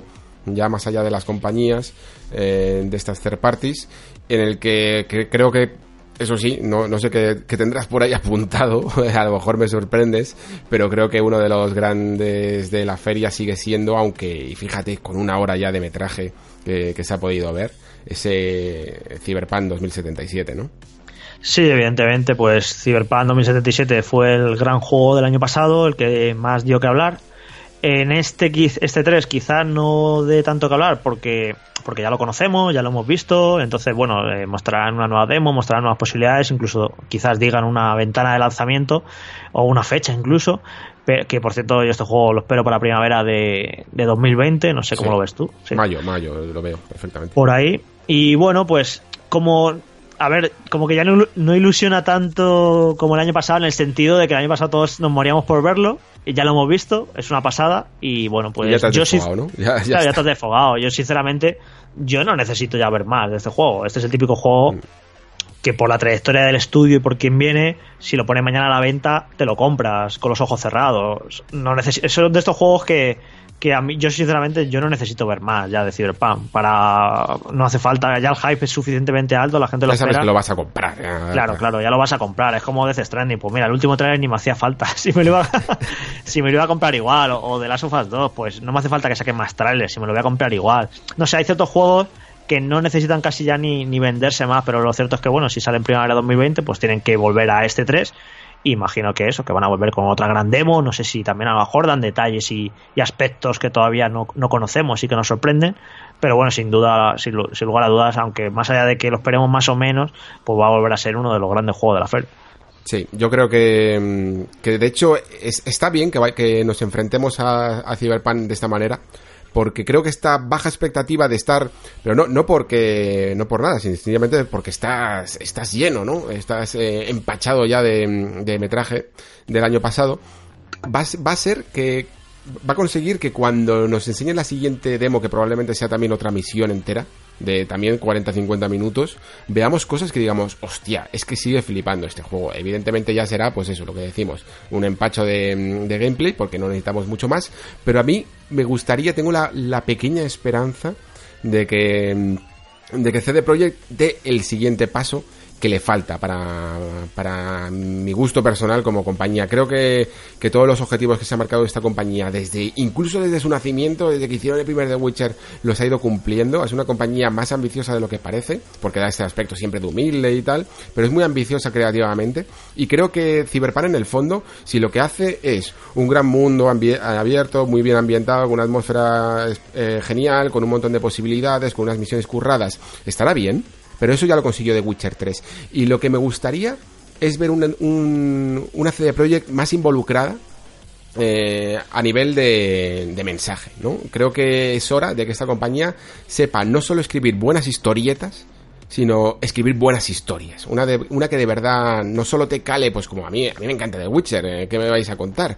Pero, pero evidentemente es, mm, creo que casi ninguna de las misiones hablaba de historias realmente humanas que te llegaran al, al corazón, simplemente es que adorabas el mundo, adorabas a los personajes y molaban mucho las aventuras que te ocurrían en el mundo de Geralt de Rivia, pero no había nada que llevara la experiencia a un aspecto más elevado, más humano, como por ejemplo sabe hacer un The Last of Us 2 o un God of War, ¿no? Yo creo que ese es el punto que le falta y no, y no quiero decir que se haga un juego tipo Sony, pero simplemente creo que tienen unos guionistas detrás, unos escritores muy buenos, muy poderosos y que son capaces de transmitir eh, la condición humana a través del gameplay y es algo que me gustaría ver expresado en un mundo de Cyberpunk que no solo tiene que ser atractivo por la estética, sino también porque da posibilidades, pues como por ejemplo ya lo demostró Blade Runner, para contar otro tipo de historias, ¿no? Que lleguen más adentro. Sí, la, temática Cyberpunk da, da, pie a contar historias de mucho más calado, social, políticamente y demás. Lo que pasa que esa duda o otra que yo tengo que es también eh, un diseño de misiones que a ver hasta qué punto es orgánico, hasta qué punto puedes tomar tantas decisiones y estas decisiones tienen importancia, ir un paso todavía más allá de lo que ya habíamos visto en The Witcher 3. Estas dos dudas es que sabes que no las vas a resolver en el E3, hmm. no las vas a resolver en una demo de 45 minutos. Entonces por eso te digo que que me da igual lo que me enseñen porque, bueno, me van a enseñar, sí, el juego va a lucir genial, me van a ser una demo muy chula, pero las grandes dudas que yo puedo tener eh, sobre el juego o las grandes cosas que yo quiero saber, yo sé que hasta prácticamente ya, hasta el análisis, hasta que salga el juego no las vamos a desvelar. Entonces por eso te digo que de hecho yo yo no, no me he cogido la, cita de Cyberpunk. no, no, la necesitas. Claro, es que no la necesito, digo, si es que si lo que me van a enseñar si sé que va a estar muy bien, si es que y lo que tú dices, esto que esto que has dicho sabes que en una cita de L3 no lo vas a saber. Entonces... Sí, es verdad. Bueno, yo admito que he caído, ¿eh? Yo sí que la he cogido. O sea, quiero decir que si no, me lo, si no lo hubiera tenido, no lo hubiera echado de menos, como dices tú, pero, pero es que si me la ponen ahí en, los morros, es que no me puedo, no me puedo resistir. Yo se la he cedido a mi compañero con elegancia, le he dicho, mira, que alucine, que alucine él, como lo hice yo el año pasado, pero yo ya, a mí ya me han vendido Cyberpunk, no, no me hace falta que me lo vendan más. Que por cierto, no sé por qué me ha venido a la cabeza, eh, todo esto que hemos dicho de Cyberpunk es relativamente aplicable a Dying Light 2. Correcto, es verdad. Dying Light 2 es un mm, juego que va en poco a poco, pero, pero la verdad es que tiene un pintón. A mí ya me, ya me gustó un poco lo que vi el, el año pasado, que además aparte de la demo del E3, después se volvió a enseñar en la Gamescom con alguna, con la otra cara, ¿no? De lo que hubiera pasado si, si te hubiera sido a otra facción. Es algo además que me, que tiene reminiscencias con una saga de rol que me gustaba a mí mucho, que se llama Gothic, de Piranha Bytes, en el que según la, la facción con la que te unieras, la historia cambiaba completamente. Esto es claramente de rol puro tradicional de Chris Avelon y, y la verdad es que lo que están haciendo mezclado con mecánicas tipo parkour en primera persona, es que a mí ya me convenció en su momento, la verdad es que es un juego que me sorprendió muchísimo cuando salió el primer Dying Light y lo espero con ansias y es verdad que no a lo mejor no está por todos los pesos pesados que tiene a su alrededor levantando tanta expectación, ¿no? Sí, pero luego cuando ves a la gente, sale, se menciona el juego en algún vídeo, en alguna noticia, la gente va a tope ¿eh? con Dying Light porque dejó un gran recuerdo el primero. Y teniendo en cuenta que este es más ambicioso, que en este va a estar más cuidada la narrativa, las decisiones, hay muchísima gente que, que, está a tope con el juego. Este sí que quizá nos lo tienen que vender todavía un poquito más. A mí ya me convenció mucho lo que vi el año pasado, pero bueno, hay que ver si se da ese salto de calidad definitivo este estudio. Y en teoría salía este año, yo lo empiezo a dudar, pero bueno, que a lo mejor nos sorprende y dicen que sí, que sale este año. Pero ese es el típico que dicen, mira, necesitamos un poquito más, primavera de 2020 también, febrero, marzo, no sé. Eh, no, yo no vería Dying Light 2 este año, pero bueno, veremos. Es, pero es uno de los juegos que, que, tengo ganas de ver en este 3, sin duda. Sí, sí, yo tampoco lo veo para, para este año. Es que, bueno, también te digo que desde que se ha anunciado Death Stranding en noviembre ya no necesito mucho más, ¿eh? La verdad es que con eso ya tenemos bastante cubierto, entre eso y, la, y toda la ristra de juegos de Nintendo. Estoy más que servido para, para lo que queda de año. Eh, te iba a preguntar si tienes alguna cosa así más que te gustaría destacar, o, prefieres incluso que dediquemos los últimos 5 o 10 minutillos a debatir un poco sobre todo el tema de, servicios de, de streaming, de, tanto de Stadia como de Xcloud y los competidores y de todo y de toda esta nueva moda del servicio de suscripciones que la verdad es que es algo que, yo entiendo que cada vez cautiva más la, atención porque incluso se le ve también el lado positivo ¿no? al asunto cada vez más. Bueno, si quieres hago un repasillo rápido de otros juegos que, pueden ser relevantes en el E3. Vale. El, el, nuevo Call of Duty Modern Warfare, que bueno, veremos qué tal está. Ya sabemos que no nos levanta pasiones precisamente esta saga entre los jugones en los últimos tiempos. Pero bueno, me parece que la campaña es de los mismos que la, que la de Infinite Warfare, que nos gustó mucho a los dos. Así que, eh, viniendo de ese precedente, pues yo creo que hay motivos, ciertos motivos para que al menos nos apetezca la campaña. De y al este menos por ver, aunque sea por el aspecto técnico, un nuevo motor que, parece que se lo han currado. Curioso, ¿no? Que lo hagan a final de generación y no al principio. Mm. pero pero por lo menos la gente que, que, lo ha podido ver que ya que ya hay bastantes eh, medios que lo han podido ver dicen que, es ultra hiper realista, vamos, que, realmente ha habido un cambio con el clásico motor que siempre ha tenido la saga. Sí, luego por la parte de Bandai Namco eh, debería mostrar ese Dragon Ball RPG que yo como no soy muy fan de, las, de, la, lucha y los juegos de Dragon Ball siempre son de lucha, pues paso de ellos, pero a mí que hagan un RPG de Dragon Ball me llama muchísimo la atención, o sea, me refiero a un RPG con los valores de producción que parece que va a tener este. Pero ¿tú crees que de verdad van a hacer eso, aunque repitan la misma historia y tal, tú crees que de verdad vas a tener un RPG? Es que, mm, fíjate que, que yo te lo compro, ¿eh? porque además me acuerdo y bastante bien de una serie de juegos que sacó curiosamente Ubisoft la anterior generación que se llamaban de Naruto, que eran Naruto Rise of a Ninja y Naruto Rise of a me parece que el segundo se llamaba así. Em, y eran muy interesantes cuando mezclabas la fórmula de, estas historias con una especie de espacios un poco abiertos, no era mundo abierto exactamente, pero un poco más eh, rolizados. Y la verdad es que bajo ese prisma me podría suscitar interés. En cualquier caso, si se centra simplemente en un poco de mezcla de aventura con lucha, tampoco, tampoco te lo compraría. Bueno, a ver qué tal está, porque yo recuerdo el E3 de hace dos años, el de Dragon Ball Fighter Z, que estaba la gente como loca. Y, yo, ahí fue un golpe de realidad, como dije, anda, pues sí que levanta pasiones Dragon Ball todavía. Así que a lo tonto este, este Dragon Ball RPG, si está medio bien, eh, puede ser uno de los juegos así que, que dé bastante que hablar allí en la feria. Luego, evidentemente, pues bueno, ya lo hemos mencionado un poco de pasada, si Front Software quizás tenga un nuevo juego, eh, dicen es que no me lo creo, tío. No sé, hay 8.000 millones de rumores cruzados. Eh, lo que dijo George R.R. Martin de que había colaborado con un estudio japonés no puede ser casualidad después del rumor que apareció anteriormente. Pero es que, es que yo creo que, esto es, una serie de catastróficas casualidades, ¿vale? En el sentido de que mm, eh, fue a la conferencia esta de Croacia, que estuvo Chuso por ahí también, diciendo que, hablando con Fumito Ueda, mm, Miyazaki, y dijo que respetaba muchísimo la obra de R.R. Martin y que era un gran fan. Eso es lo que pasó, ¿vale? Solo eso. Luego salió el rumor de que del juego de, de Front Software con, con, esto. Y después, en el blog personal de R.R. Martin, que, que, pone un montón de cosas, dijo que había actuado como consultor eh, para un videojuego, para una compañía japonesa que estaba haciendo un videojuego. Solo dijo eso.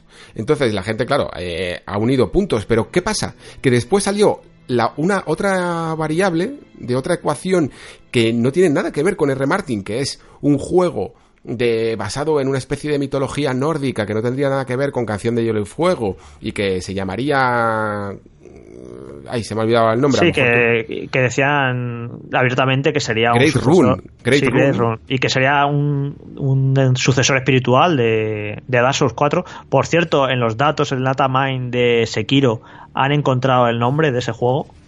Ojo.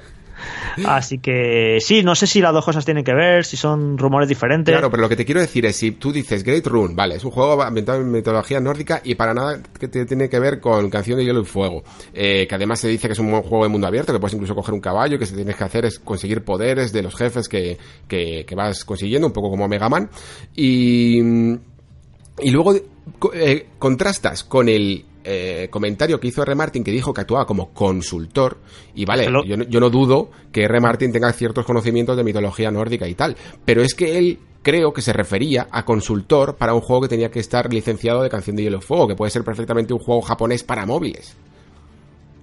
Pero un juego japonés de Juego de Tronos eh, para móviles, no sé, yo no. Yo sí que veo ese escenario de que Bandai Namco hayan estado listas y han dicho, oye, y si utilizamos a George R.R. Martin como consultor, que básicamente no deja de ser una herramienta de marketing 100% para poder decir de ese nuevo juego que ha colaborado este señor tan respetado y tan aclamado, yo sí que lo veo. Evidentemente, yo ya, cuando, desde que salió este primer rumor, yo no me imaginaba eh, que se pusiera a escribir guiones para un videojuego, porque no tiene tiempo.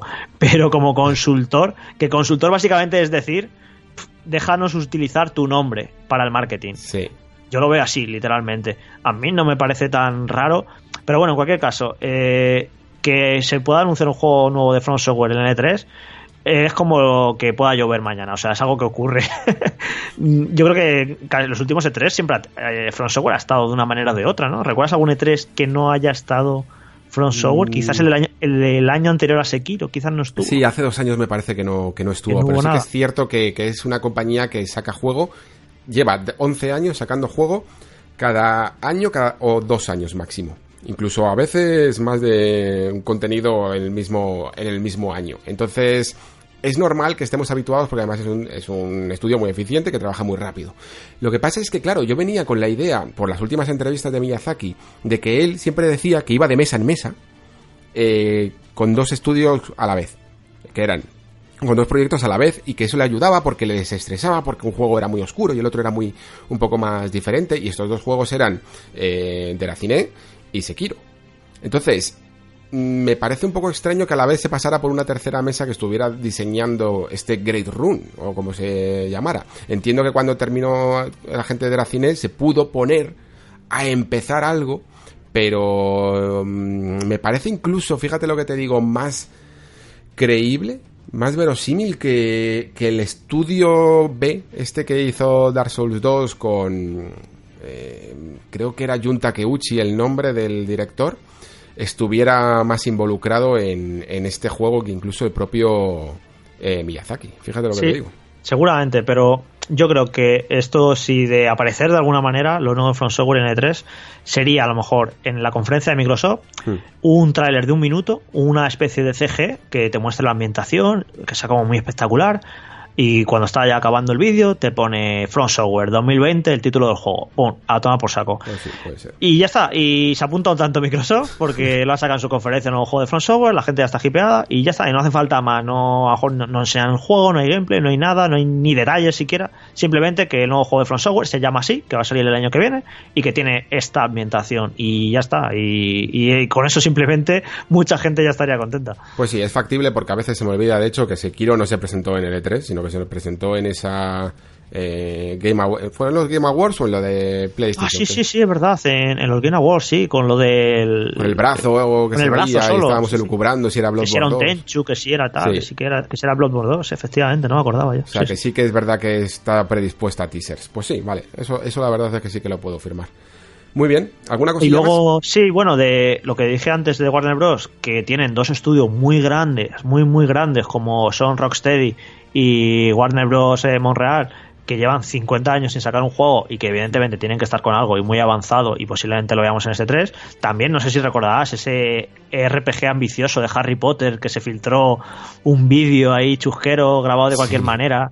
pues ese juego también lo tendrán que anunciar en algún momento. ¿Y ese juego no lo está haciendo ninguno? Eh, bueno, no, evidentemente no Rocksteady, no lo está haciendo Warner Bros. Montreal, ¿se sabía quién lo No, lo está haciendo eh, Avalanche Software, que eran los que hacían los Disney Infinity, que, los, que los compró Warner, así que estarían con eso. Luego por ahí tenemos eh, Borderlands 3, que como bueno, como sale en septiembre, pues bueno, tampoco es que vaya a ser demasiado importante. Y luego Capcom, que bueno, Capcom tiene ahora mismo solo anunciada la expansión esta ambiciosa de Monster Hunter World y bueno, pues aquí en Capcom también se abren las posibilidades de Resident Evil 3 remake, de Resident Evil 8 incluso, del remake de Dino Crisis, que yo esto creo que es más un deseo de la gente mm. que una posible realidad, pero podría haber algo de Capcom por ahí, porque ya te digo que no, no tiene prácticamente nada anunciado. Y bueno, pues yo qué sé, pues luego ya un montón de juegos, también Sega va, a tener, Sega Aldu va a tener su, su particular presencia, evidentemente, con los personas y demás. ¿Y qué más por aquí? Bueno, el Baldur's Gate 3, que salió este rumor con el logo que ahora dicen que podía presentarse en la conferencia de Google Stadia, que yo creo que sería un pepinazo que anunciaran un, un Baldur's, un eh, Baldur's Gate 3, ya, ya, está, ya empieza el cansancio a, aparecer, a aparecer.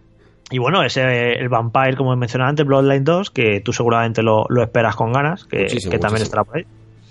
Pues solo por detenerme un poquito en Capcom, eh, decir, repasando un poco las pistas, eh, tenemos una pista suelta de que una vez dijeron que, estaban haciendo un juego que la gente se iba a sorprender mucho de que volviera a la luz. Y no sé por qué a mí me vino de repente, me cayó así como del cielo el nombre de Beautiful Joe, no sé por qué. Pero, pero sí que es cierto que algo del pasado, y por eso la gente dice Dino Crisis o cada uno. O Nimusa también, porque intentaron remasterizar, bueno, de hecho lo, hicieron, remasterizar el, Warlords.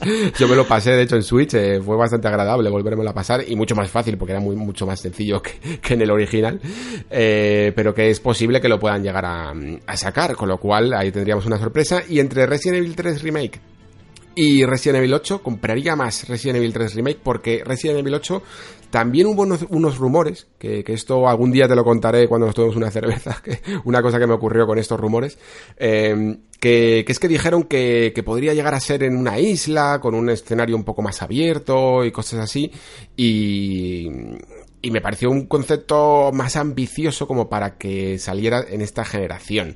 Entendiendo que, Resident Evil 3 eh, es relativamente fácil de hacer, porque es que incluso en, ocasiones se comparte en escenario con Resident Evil 2 y la fórmula la tendrías hecha. Y además, es que yo esto no sé si lo consideraría Capcom, pero, pero es que yo miro a mi estantería y han salido absolutamente todos los Resident Evil de la serie numeradas, en, tanto en PlayStation como en como, bueno, en, prácticamente todas las consolas ahora. Eh, tienes desde el 0 hasta el 7, todos en la misma plataforma reunidos, y ahí falta el huequito del 3. Sí, y se filtró hasta cómo, cuál sería la planificación, que, la planificación sería Resident Evil 3 2020, Resident Evil 8 2021 ya en nueva generación. Mm. Y también se dijo que este Resident Evil 3 no lo han hecho Capcom, lo ha hecho un estudio externo, que tendría sentido porque podrían haber trabajado en paralelo eh, ya avanzado el desarrollo de Resident Evil 2, otro estudio haciendo Resident Evil 3, que o sea, todo como cuadra bastante, así que sí, yo también esperaría antes Resident Evil 3 Remake que, que el 8. Es que es muy fácil de hacer. Sí, eso, eso vamos, lo, firmo probablemente para el año que viene. Resident Evil 8 ya no me lo creo tanto para inicio de generación, le daría unos cuantos años más, eh, pero bueno, mm, también con, creo que en el fondo lo que van a hacer es adaptar, igual que hicieron en su momento con el MT Framework, eh, este re-engine que les está saliendo realmente bien. Lo que pasa es que habrá que ver, claro, eso es otra, es que este, este motor se ve realmente bien porque siempre se ha utilizado para escenarios muy cerrados eh, en el momento en el que incluso expandes un poco la cámara, como, como puede llegar a ocurrir en Devil May Cry 4, ya se empiezan a ver las costuras. Y creo que a lo mejor con la potencia de la nueva generación tendría menos, eh, menos problemas el motor con los espacios abiertos. De hecho, dijeron que, que, va a ser muy importante este motor de cara a la siguiente generación, que van a tope, así que... Y perfecto, porque es increíble lo que, lo que consigue el Re-Engine, la verdad. Mm. Bueno, pues cerramos aquí los juegos y, te replanteo otra vez la pregunta, ¿qué hacemos? ¿Cerramos ya el podcast o, quieres hablar un poquito de, los servicios de streaming y suscripciones, de lo que podemos ver en L3 o de cómo... pasa con, con, los servicios de, de, la nube, por ejemplo, nos vamos a pillar un poco los dedos porque en cuestión de horas se va a anunciar lo de Google Stadia y se va a quedar esto obsoleto y luego el domingo quizás también lo de Microsoft y a lo mejor esto de hay como, no sé, ocasión para más adelante, ¿no? Quizás para entrar a eso, en, en hablar de todos los servicios en la nube, que todas las propuestas que van encima de la mesa. Además, yo creo que es que servicio de suscripción de juegos y servicios en la nube eh, es, es, uno. Eh, va a estar todo entretejido y simplemente que cada compañía va a tener sus. Ah, bueno, se, se nos ha olvidado. Hace como una semana o dos salió un rumor por una filtración en no sé qué página web que Ubisoft también va a anunciar su propio servicio de suscripción. Ah, sí, el Ubipass, este, ¿no? el Ubipass, o sea, ya no solo que, que Microsoft, Sony, Google y demás vayan a tener su servicio de suscripción en la nube, sino que Electronic Arts quiere tener el suyo, que además va, a llegar a, va a llegar a PlayStation. Eh, Ubisoft también quiere ofrecer su propio servicio. Esto va a ser un mare magnum. El año que viene de servicios de suscripción de juego no va a plantar como que va a haber, yo que sé, 8, 10, 12 posibilidades para suscribirse, que va a ser muy, muy interesante a ver cuáles sobreviven, cuáles se, establecen. Eh, va a ser bastante interesante. Yo creo que de esto eh, el año que viene se va a hablar muchísimo, muchísimo. Pues mira, me parece bien emplazarlo a más adelante porque sí que es cierto que ahora vamos a tener un montón de información y además, como parte de lo que yo defiendo de, por qué el E3 en algunas cosas no funciona, la información va a quedar un poco diluida o el debate aplazado, en el sentido de que todo el mundo, evidentemente, nos vamos a querer centrar en los juegos y en las novedades que traen estos juegos y no se va a hablar tanto del debate sobre, sobre estos servicios de streaming y suscripciones que yo creo que van a ser pero fundamentales para, la, para entender eh, la siguiente generación, ya no solo la siguiente generación de consolas, sino el futuro de los videojuegos.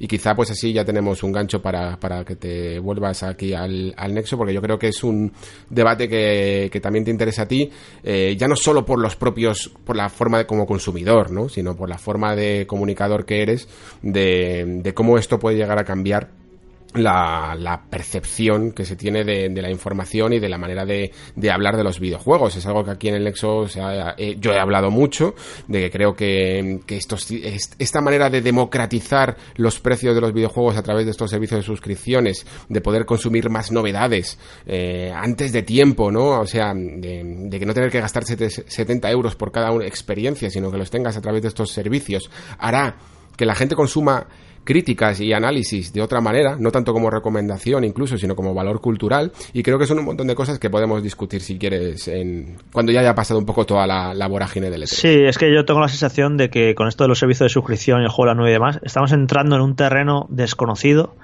de consecuencias impredecibles. Yo me cuesta vaticinar nada o creer lo que va a pasar porque es que es muy impredecible todo lo que va a ocurrir en los próximos años con todo esto, cómo puede llegar a cambiar la industria, cómo puede llegar a cambiar la escena independiente, si va a ser positivo para ellos o no, qué va a pasar con los juegos de presupuesto medio, qué va a pasar con los AAA, o sea, van a cambiar una serie de cosas que ahora mismo yo creo que no somos ni medio conscientes del impacto que puede llegar a tener en, en la industria del videojuego. Sí, y además es que se nos da muy mal vaticinar el futuro porque si te fijas en todas las generaciones, en el fondo, siempre ha habido el verdadero cambio nunca ha sido el que esperábamos los jugadores. Siempre decíamos, bueno, pues es que en eh, la etapa de PlayStation 2 van a ser, yo qué sé, un, juegos más cinematográficos, yo qué sé, por ejemplo. Y luego lo que la realidad es que eh, lo que el verdadero impacto fue los juegos casual o, el aumento de, de número de jugadores, ¿no? En la siguiente generación decíamos el HD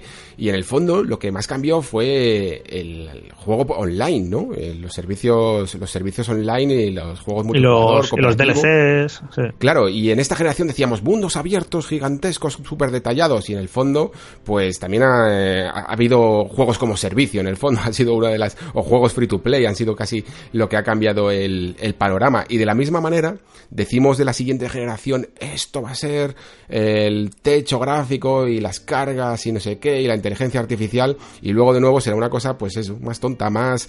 Mmm, que, que, parece menos, menos trascendente, pero que en el fondo cambian las reglas del juego. Y yo creo que, que, que, los servicios de streaming y sobre todo el de las suscripciones va a cambiar las reglas del juego. Así que sí, eh, lo debatiremos. Pues sí, a ver qué, qué, peso tiene en este 3, ¿no? También va a ser una declaración de intenciones por parte de las compañías, eh, qué importancia le dan a, hablar de esto, a dedicarle tiempo. También si, si otros estudios más allá de, Microsoft se van a atrever a, hablar abiertamente, ¿no? De, de, la nueva generación, cuando tengamos entrevistas con los creadores, con los desarrolladores, pues evidentemente la, esa pregunta va a estar ahí siempre, ¿no? ¿Qué, qué opina de las nuevas consolas? ¿Qué opina del futuro? Y, bueno, pues este va a ser un E3 eso, en el que eh, se va a hablar de muchos juegos sí muy buenos, como he dicho al principio, que van a salir en los próximos meses, pero también evidentemente con un, con un ojillo mirando ya a, la siguiente generación, a, lo que está por venir, que va a estar ahí como sobre, sobrevolando por, por el E3. Pues sí. Muy bien, pues yo creo que, que ha quedado el mejor momento ya para, para, despedirnos, porque la verdad es que llevamos ya dos horas, más de dos horas, dos horas diez minutos me marca aquí el, el reloj, madre mía. Y yo había calculado como siempre mal los tiempos. Esto, esto ya me pasó. Y tú te has librado porque al bueno de Adrián en el, en el programa de Sekiro le dije que, que sí, que en una hora y media lo tendríamos finiquitado y estuvimos más de tres horas de programa repasando. Eso sí que, ahí sí que se la colé, pero bien. Pero nada, de verdad, Jorge, muchísimas gracias por pasarte por aquí. A ti te veo en el fondo en unos cuantos días, porque nos veremos pues por ahí por la, por la feria y, por supuesto en el avión, que es donde hacemos nuestro repaso personal de todo lo que va a ser el bueno, E3. Este año, como, como, ya hemos hablado del E3, este ya hablaremos de otras cosas en el avión, claro, que ya, ya hemos sí, Claro, tenemos que avanzar en la, en la conversación, pero bueno, siempre, siempre es un momento, la verdad, mágico. ¿eh? Yo recuerdo siempre los, los momentos pre-E3 para nosotros son esos, esos aviones que nos llevan y que nos juntan por primera vez. Pues lo dicho, muchísimas gracias por pasarte por aquí, Jorge, y que sepas que eso, que las puertas, o más bien los portales del Nexo, estarán siempre abiertos para cuando quieras volver a pasarte. Pues gracias a ti, encantado de estar aquí, porque como ya te he dicho personalmente, me encanta tu programa, me encanta tu formato y, tenía ganas de, aparecer por aquí y darme un paseo. Pues me alegro que ahora formes también parte de él. Muchísimas gracias y hasta la próxima. Hasta la próxima, un saludo.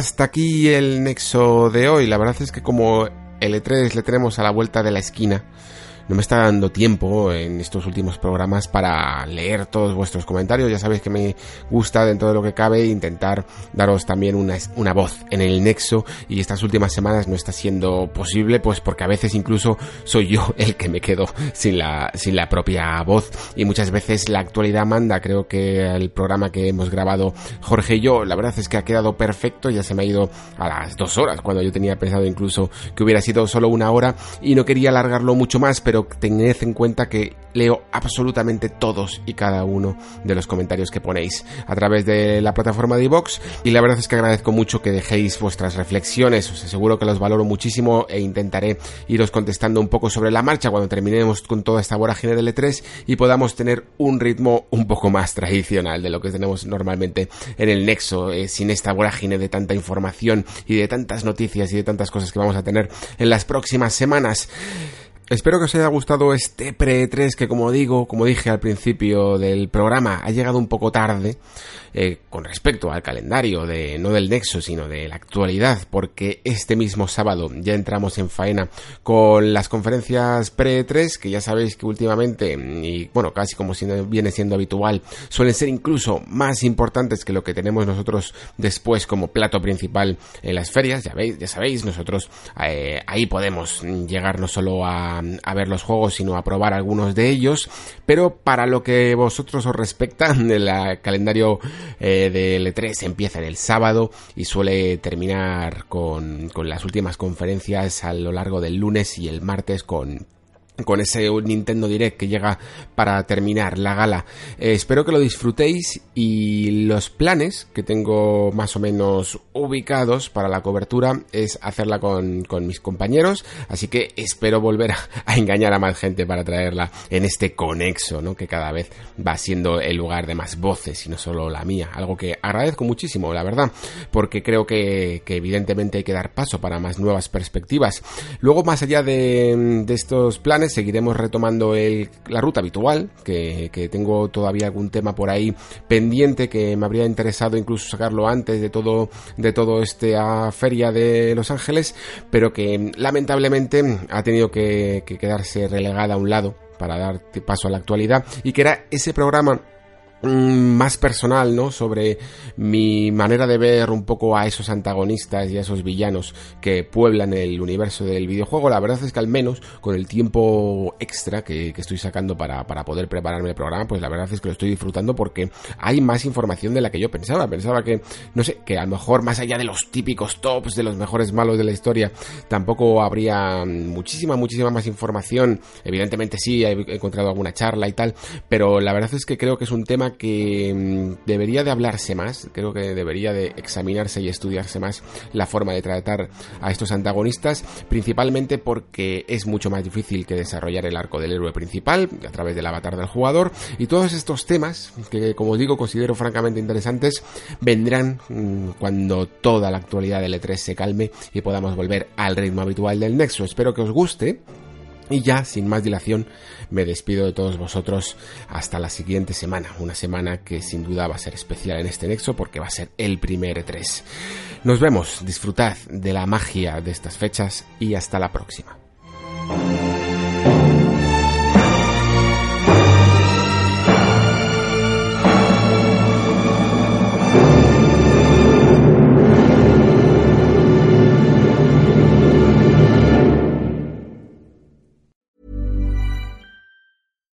Hi, I'm Daniel, founder of Pretty Litter. Cats and cat owners deserve better than any old fashioned litter. That's why I teamed up with scientists and veterinarians to create Pretty Litter. Its innovative crystal formula has superior odor control and weighs up to 80% less than clay litter. Pretty Litter even monitors health by changing colors to help detect early signs of potential illness. It's the world's smartest kitty litter. Go to prettylitter.com and use code ACAST for 20% off your first order and a free cat toy. Terms and conditions apply. See site for details.